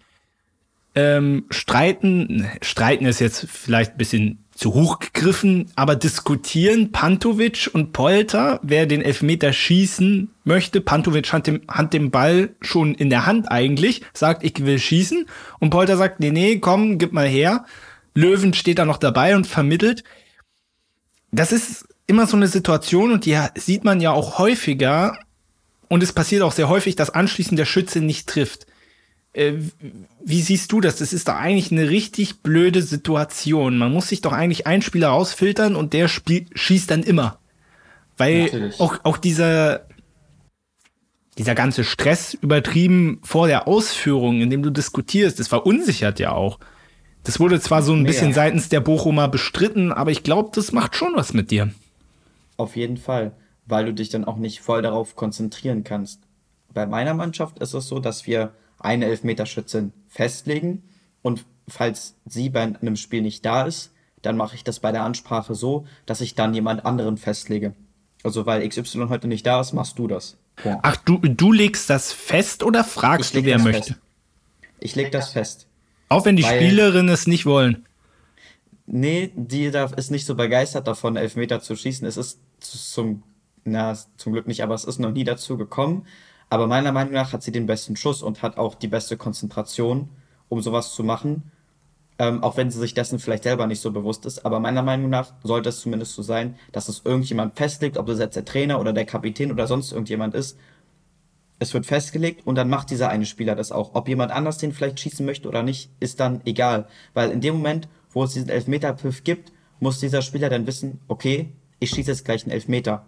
Weil da muss man sich ja auch mental zumindest in diesen 30 Sekunden noch ein bisschen darauf vorbereiten, weil du ja als Schütze den größten Druck überhaupt hast. Du hast einen freien Schuss aufs Tor und wenn der vorbeigeht oder der Torwart den hält, bist du der Buhmann. So anders kann man es nicht sagen. Und wenn sich davor dann auch noch zwei oder drei Leute streiten, wer das jetzt letztendlich macht, dann wird das eigentlich nichts. Obwohl Zentner den auch gut pariert hat, muss man natürlich dazu sagen. Ja, hört sie den Podcast zufällig? Ähm, nee, aber andere Spieler aus der Mannschaft. Unter falls doch, äh, liebe Grüße und viel Glück, falls es doch mal, falls doch mal der Fall eintritt. äh, oder man macht es einfach so, dass so wie es gestern zum Teil ja auch gesagt wurde, wenn sich Polter unsicher fühlt, dann sagt hier, komm, nimm die Pille, dann schießt Pantovic eben. Oh, weiß nicht, ob das dann wiederum so ideal ist, wenn derjenige gar nicht damit rechnet und er dann den Elfmeter aufgedrückt bekommt. Ja, ist immer, ist immer eine schwierige Geschichte. Was man auf jeden Fall sagen kann, Mainz extrem heimstark, sechs Spiele zu Hause in Folge ungeschlagen. Und es gibt sozusagen jetzt in der nächsten Woche treffen sich beide schon im DFB-Pokal wieder, dann aber in Bochum. Das stimmt. Das wird auch eine spannende Geschichte. Ich finde, das kann so ein Spiel sein, wo es auch ins Elfmeterschießen geht. Ja, auf jeden Fall. Wobei Zentner der dann schon weiß, wo Polter hinschießt. ja, das ist, das ist auch immer äh, so ein Ding. Ja. Ich, ich wollte, ich, ich habe gestern so überlegt, als ich Leverkusen gegen Gladbach und die die ganzen Elfmeter verschossen haben, da dachte ich mir so, na hoffentlich muss Leverkusen jetzt unter der Woche im Pokal nicht ins Elfmeter schießen, aber Leverkusen ist ja schon ausgeschieden, also von daher hm. müssen das hat sich dann auch wieder erledigt. Ja, müssen sie sich darüber äh, keine Gedanken machen. Der FC gegen die Bayern. Die Bayern haben mit 0 zu 4 gewonnen. Ich habe das Spiel komplett in Farbe HD geschaut und muss ganz ehrlich sagen, das Ergebnis sieht unfassbar deutlich aus, war es aber nicht. Also man, man muss einfach sagen, äh, die Bayern-Abwehr, du hast momentan immer hinten so ein bisschen das Gefühl, gut, jetzt musst du dir mal die Aufstellung angucken, das ist nicht die normale Abwehr, äh, ne? auch nicht die bestbesetzte Abwehr. Allein schon, wenn Sabitzer Außenverteidiger spielt, weißt du schon, wie groß die Not ist. Das ist gar nicht böse gemeint, aber es ist einfach so. Ähm, natürlich war es nicht ideal, aber du hast halt bei der Abwehr momentan so ein bisschen das Gefühl, es könnte immer irgendwas passieren. Sobald eine Flanke reinkommt, ist immer Alarm. Und man hat es schon im Hinspiel gesehen, wo ich im Stadion war. Bayern hat 2-0 geführt, dachte, ach, alles ist durch zack, innerhalb von nicht mal drei Minuten waren das, glaube ich, stand es 2-2. Und so hattest du es auch Gefühl, auch in diesem Spiel wieder, nur Köln hat es nicht gemacht und sobald Köln mal eine gefährliche Chance hat, hat Bayern auf der anderen Seite die Kugel direkt reingemacht. So war ungefähr das Spiel. Es war insgesamt doch souverän, aber kein 4-0. Also für Leute, die das Spiel nicht gesehen haben, werden sich wahrscheinlich gewundert haben, hä? Ah, war, war klare Geschichte. Ich sag euch, liebe Leute, das war es nicht. Ja, also Bayern hat das äh, gemacht, was Köln nicht hinbekommen hat, und zwar meistens immer gleich im Gegenzug. Ja. Ähm, ja, kann man, also kann ich jetzt nicht wirklich viel zu ergänzen. 4-0 ist zu eindeutig, aber werden die Bayern, denke ich, gerne mitnehmen und Köln braucht sich da auch nicht äh, irgendwie Vorwürfe zu machen. Nein, gar nicht. Was meinst du, wird der Meisterschaftskampf nochmal spannend? Ja, das kann ich mir sehr gut vorstellen. Vor allem, wenn, wenn Bayern Abwehrsprobleme, Bayern Abwehrsprobleme, genau, nochmal, äh, kann ich mir sehr gut vorstellen. Vor allem, wenn Bayerns Abwehrprobleme so weitergehen, wenn es dann eben gegen Mannschaften geht, die doch einen sehr ähm, erfolgreichen Sturm haben und eben hinten auch ab und zu mal ähm, Lewandowski oder wer auch immer da angerannt aufhalten können, dann äh, kann das nochmal eng werden. Das hat man ja auch bei dem 2-1 gegen Gladbach schon wieder gesehen, was bei diesem, äh, bei dem 1-1 war das, glaube ich, da kommt ein hoher Ball, kommt auf Süle zu den Innenverteidiger und er hebt seinen Fuß an und der Ball geht da drunter durch. Also wirklich, wenn das meinen Spielerin passiert, dann drehe ich auch schon durch, weil das einfach unnötig ist. Aber in der Bundesliga darf dir sowas einfach nicht passieren, auch so technische Sachen, das ist einfach, es ist schwierig dann. Also ich glaube schon, dass es nochmal spannend werden könnte. was das angeht. Ich hoffe es ja als Bayern-Fan persönlich nicht, aber mhm. so. Eine Sache müssen wir dennoch nochmal ansprechen, und zwar der Trikot-Mützentausch von Steffen Baumgart und Manuel Neuer, weil sie es nicht mitbekommen haben habt, äh, Steffen Baumgart wollte schon immer ein Trikot von Manuel Neuer haben, hat ihn danach gefragt, da hat Neuer gesagt, naja gut, dann möchte ich aber deine legendäre Mütze haben. Boah, was würde ich, was würde ich dafür geben, nicht nur ein Trikot Mütze von Manuel Neuer bekommen, äh, zu bekommen, aber auch diese Mütze von Steffen Baumgart zu kriegen. Ich meine, du siehst ja zum Teil, als, als Fans zugelassen waren in Köln, hast du ja zum mhm. Teil schon Zuschauer gesehen, die ihn dann so imitiert haben. Es ist absolut geile Geschichte. Auch was mir dann wieder einfällt, als er Modest so ein Tor geschossen hat, ihm dann auf den auf ihn zugerannt kam, ihm die Mütze vom Kopf gerissen hat und dann damit getanzt hat, auch alles, das ist einfach, das ist einfach klasse. Aber dir würde so eine Mütze auch stehen. Also. Glaube ich auch. Wann hast, wann hast, du Geburtstag? Nein, aber. Bald. Ähm, stimmt. Oh. Dann weißt du, was du nach Erfurt geschickt gekriegst. Schauen wir cool. mal. Würde ich, würde ich nehmen. Wir sind bei der ersten Sonntagspartie, beziehungsweise eigentlich beim letzten Spiel dieses Spieltags, weil wir haben ja Bielefeld Fürth gerade live, und zwar Augsburg gegen Frankfurt. Äh, ich, als ich Podcast vorbereitet habe, habe ich gar nicht mehr mitgekriegt, wie das Spiel eigentlich ausgegangen ist. Es waren 1-1 am Ende, ne? Ja. Okay. Ja, hilft jetzt so direkt keinem so richtig weiter. Wie, wie findest du denn eigentlich die Neuverpflichtung von Augsburg, dieser Ricardo Pe Pepi heißt der? Hm. Genau, wie, wie findest du den? Ich habe von dem zuvor auch noch nie was gehört, aber soll ja ein riesiges Talent sein. Hat jetzt also noch nicht so die große Rolle gespielt. Nee, mir ist jetzt auch noch nicht so richtig aufgefallen. Ich muss aber auch sagen, dass ich nicht richtig auf ihn geachtet habe. Kann ich jetzt nicht so viel zu verlieren. Ähm, muss aber sagen, dass es natürlich für äh, Frankfurt bitter ist, dass sowohl Kevin Trapp als auch Philipp Kostic ähm, wegen Corona nicht dabei sein konnten. Gerade Philipp Kostic, was der in den letzten Spielen für die alles gemacht hat und gerissen hat und so weiter. Das ist meiner Meinung nach der beste Spieler von Frankfurt, der den auch am meisten gebracht hat in den letzten Spielen. Das ist schon, dass sie da über ein 1-1 nicht hinauskommen, verwundert mich da ehrlich gesagt nicht wirklich. Aber was man positiv wiederum sagen kann, dass so dieses Du, Lindström, Boré, es wird immer besser, spielt sich da vorne gut ein. Es funktioniert ordentlich, kann man sagen. Auch noch nicht perfekt, aber dafür, dass das ist auf ich, einem guten Weg. Ja, dafür, dass ich am Anfang der Saison so gedacht habe, Bo, vor allem Boré, oh, da, das war ja Kraut und Rüben.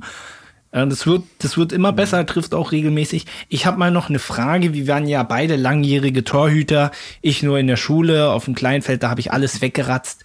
Aber äh, ähm, ich weiß nicht, hast du das Tor vom FC Augsburg, hast du das vor Augen? Nee, leider nicht. Ich habe das Spiel nur auf dem Live-Ticker. Ja, okay.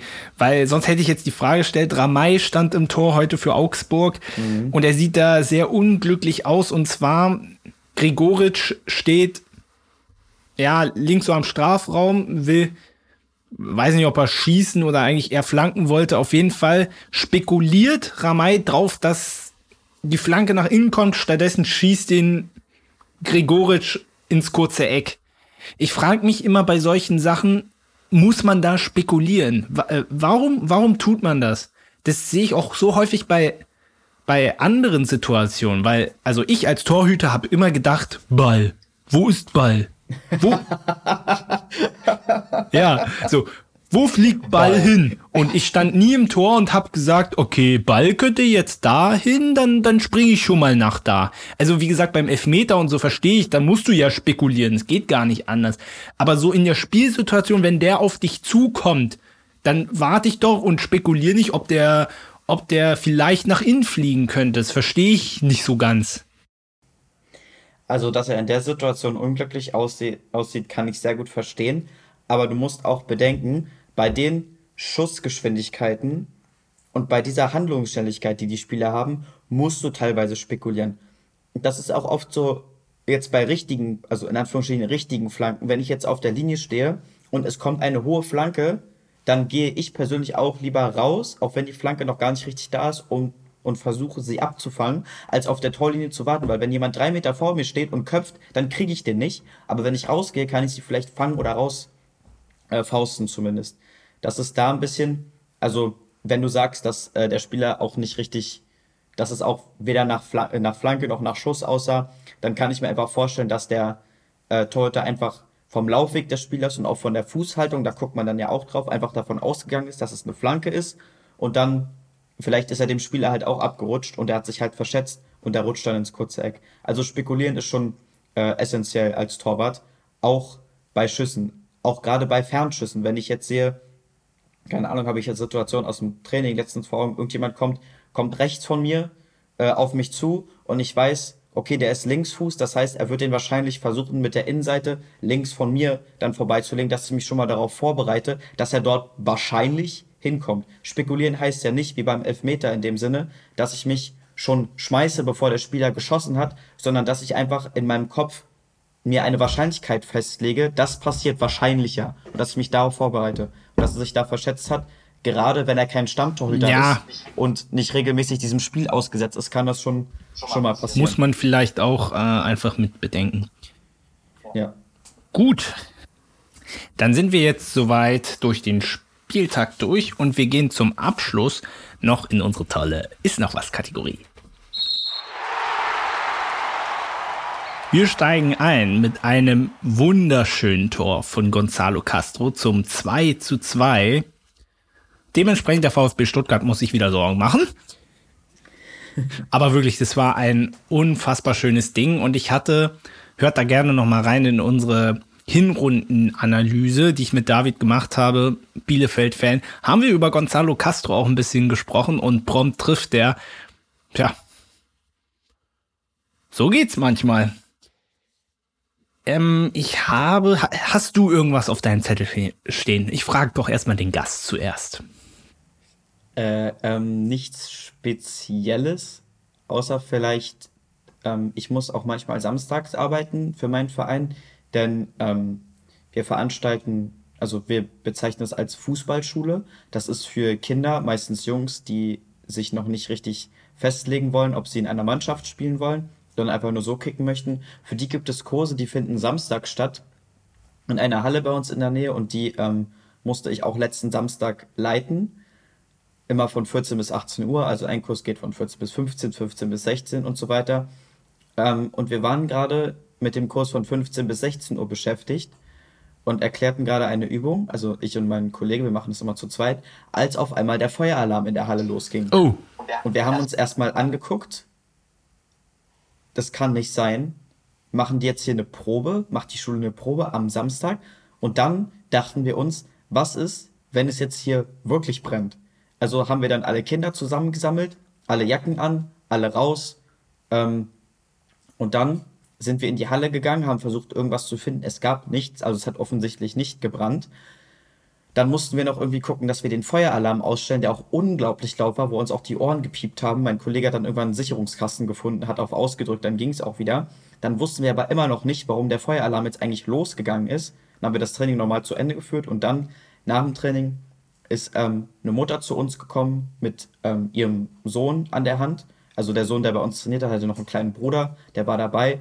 Und dann meinte sie wohl, dass der, dass sie nicht auf das Kind aufgepasst hat und dass der in einem unbeobachteten Moment auf den Knopf für den Feueralarm gedrückt hat. uh, Und wir haben uns angeguckt und ähm, ja, also das kostet natürlich auch Geld und alles, aber wir waren erstmal froh, dass es nicht wirklich gebrannt hat. Aber auf der anderen Seite sollte man natürlich auch ein bisschen auf seine Kinder aufpassen. Ja, aber das hat uns ziemlich, ziemlich erschreckt erstmal. Aber war zum Glück alles gut. Ach, du das meine. ist jetzt, was mir so spontan eingefallen ist. Ja, aber es ist eine interessante St- Story auf jeden Fall. Es, es, es war nicht langweilig bei euch, offensichtlich. Nee. Lustige Geschichte. Ich habe, ähm, ich würde auf jeden Fall, ich habe noch ein Thema, wenn ich das schnell finde, und zwar. Ah, genau, ich hab's. Und zwar wirst du ja mitbekommen haben, gestern war äh, spanischer Pokal Achtelfinale Sevilla Derby. Betis gegen den FC.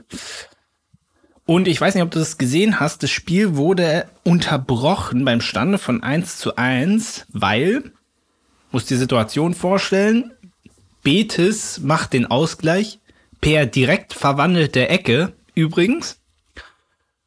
Und äh, während Betis feiert und die Sevilla-Spieler bedröppelt im Star Strafraum stehen, wirft irgendein Vollidiot ne, es ist ein Vollidiot. Ein, Kann man nicht anders formulieren. Und ein Krimineller noch dazu eine Stange aufs Spielfeld. Beziehungsweise noch besser, er wirft dem, wirft dem Sevilla-Spieler, ich glaube Jordan war das, wirft er ihm gegen den Kopf, aber mit voller Möhre. Ihm geht's zum Glück gut. Aber Spiel wurde dann darauf gestern natürlich abgebrochen. Ich, ich habe noch mal geguckt, weil ich vorhin das als Nachricht bekommen habe. Spiel wurde heute fortgesetzt und Betis hat tatsächlich mit 2-1 gewonnen. Ja, so kann es Also gehen. hat am Ende, halt. na obwohl, am Ende hat dann nicht die Gerechtigkeit gesiegt. Wahrscheinlich war es eher ein Betis-Fan. Äh, ja, also mhm. ich möchte, was ich damit sagen möchte, Leute, gewöhnt euch ab, irgendwelche Dinge aufs Spielfeld, Spielfeld zu werfen. Ich habe es schon gerade jetzt in der Hinrunde hat man es wieder verstärkt gesehen, dass vor allem Fans volle Bierbecher in der Bundesliga, das hast du sehr häufig gesehen. Ich habe da glaube ich mit Benny hier auch schon mal im Podcast drüber gesprochen. Leute, bitte lasst es sein. Das ist das ist nicht nur asozial, sondern es ist auch hochgradig kriminell und gefährlich, wenn Leute das gegen irgendwelche Körperteile kriegen. Ähm, und ich hoffe vor allem, dass sie den Typen kriegen können, weil sowas ist. Warum tun Menschen sowas? Ich weiß es nicht. Ich kann es auch absolut nicht nachvollziehen. Auch generell auch, warum, warum sollte ich mir ein Bier für was weiß ich wie viel Geld kaufen, nur um dann irgendjemanden damit abzuwerfen? Auch das auch, ich sehe das auch mit Schiedsrichterassistenten, dass die auch irgendwie oh, ja. Assistent wird irgendwie, der wird bespuckt und mit Münzen oder sowas beworfen. Das ist, oder mit Feuerzeugen. Also sowas Sinnloses auch. Aber eine Stange, wie ist er denn mit der Stange überhaupt ins Stadion gekommen? Keine Ahnung, ich glaube, das war so eine Stange. Also vom Material her sah das so aus, als ob das so eine Stange von so, von so einer riesigen, äh, von so einer, wie nennt man das? So eine riesige Flagge. Nicht eine Flagge, sondern mhm. wie nennt man das? Fahne. Danke. Gerne. Danke. Von so einem von so einer äh, Fahne, du kennst es auch, auch in der Bundesliga, gerade die Ultra-Gruppierungen, die haben doch mit so eine riesigen Fahnen zum Teil und es sah halt so aus, als ob das so ein Stück davon wäre. Würde würd ich jetzt, würde ich jetzt mal sagen, aber genau äh, weiß ich es jetzt auch nicht. Es ist am Ende, es ist ja auch vollkommen egal, was es ist. Macht es einfach nicht. Oh, Macht es einfach. Ich will auch gar nicht wissen, was, was in diesen Gehirnwindungen da los ist, weil das ist einfach das hat auch nichts mehr mit Fußball zu tun.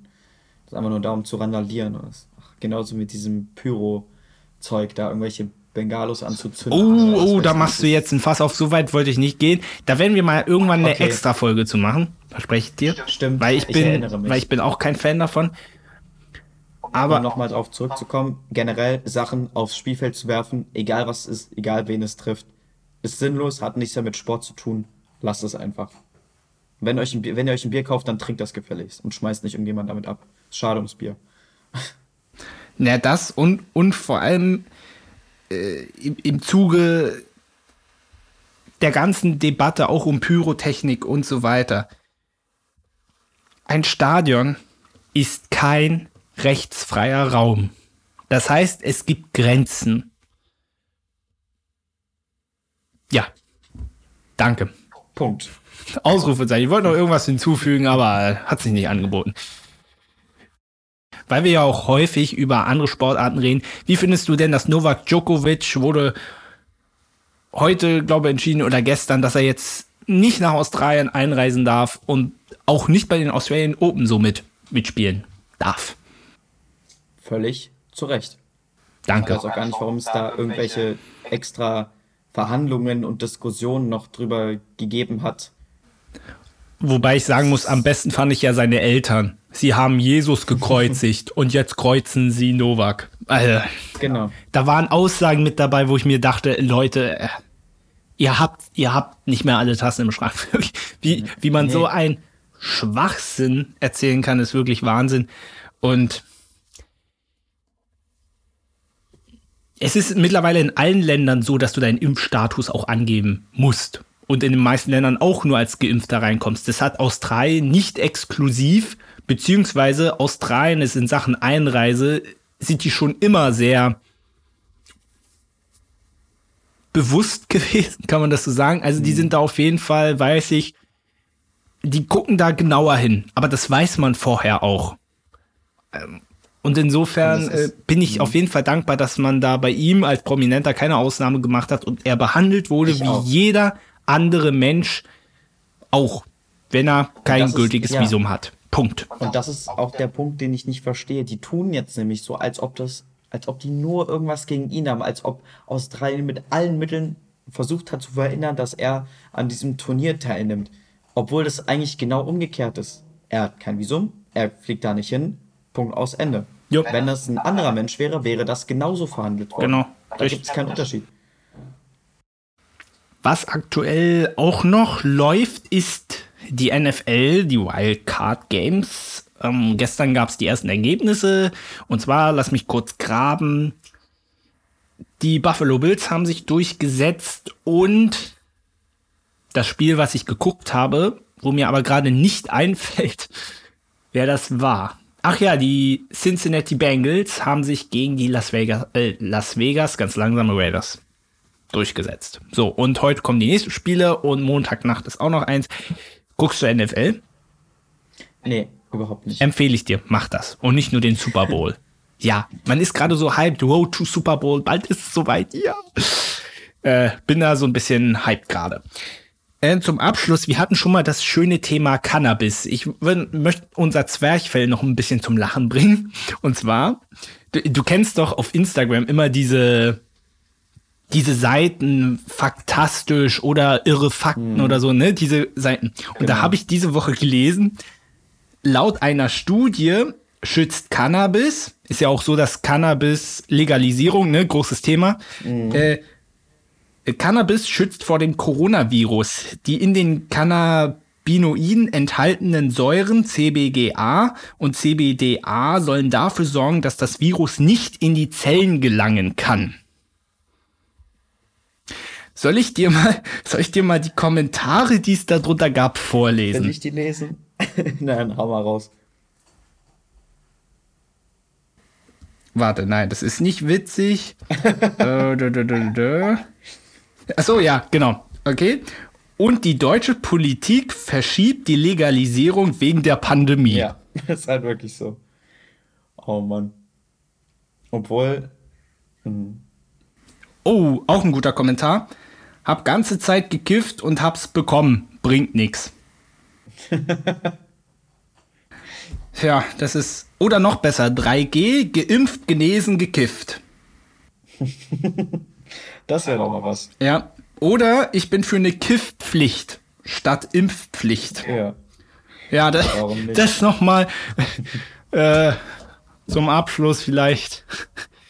Ja, Das ist aber Cannabis. vielleicht ganz interessant, das mal gehört zu haben. Vielleicht kommt es ja wirklich irgendwann. Also nicht, dass uns jetzt Joints verschrieben werden oder so. Das THC werden die da vorher trotzdem raustun, aber dass es vielleicht ähm, als vorbeugende Maßnahme oder vielleicht auch, dass es zur Heilung beiträgt, keine Ahnung, dass es irgendwann mal ähm, zum Einsatz kommt, dann können wir sagen, wir haben es vorher gewusst, wir haben vorher schon drüber gesprochen. Ja, definitiv. Ich hätte ehrlicherweise n- nie gedacht, dass wir nochmal hier über Cannabis in diesem Podcast reden, aber Ich auch nicht. ja, passiert.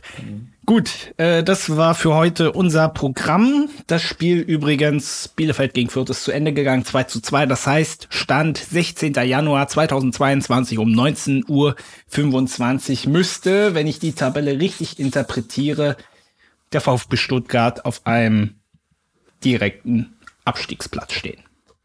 Ich hoffe, ich, ich, ich erzähle jetzt keinen Blödsinn, das wäre schlecht.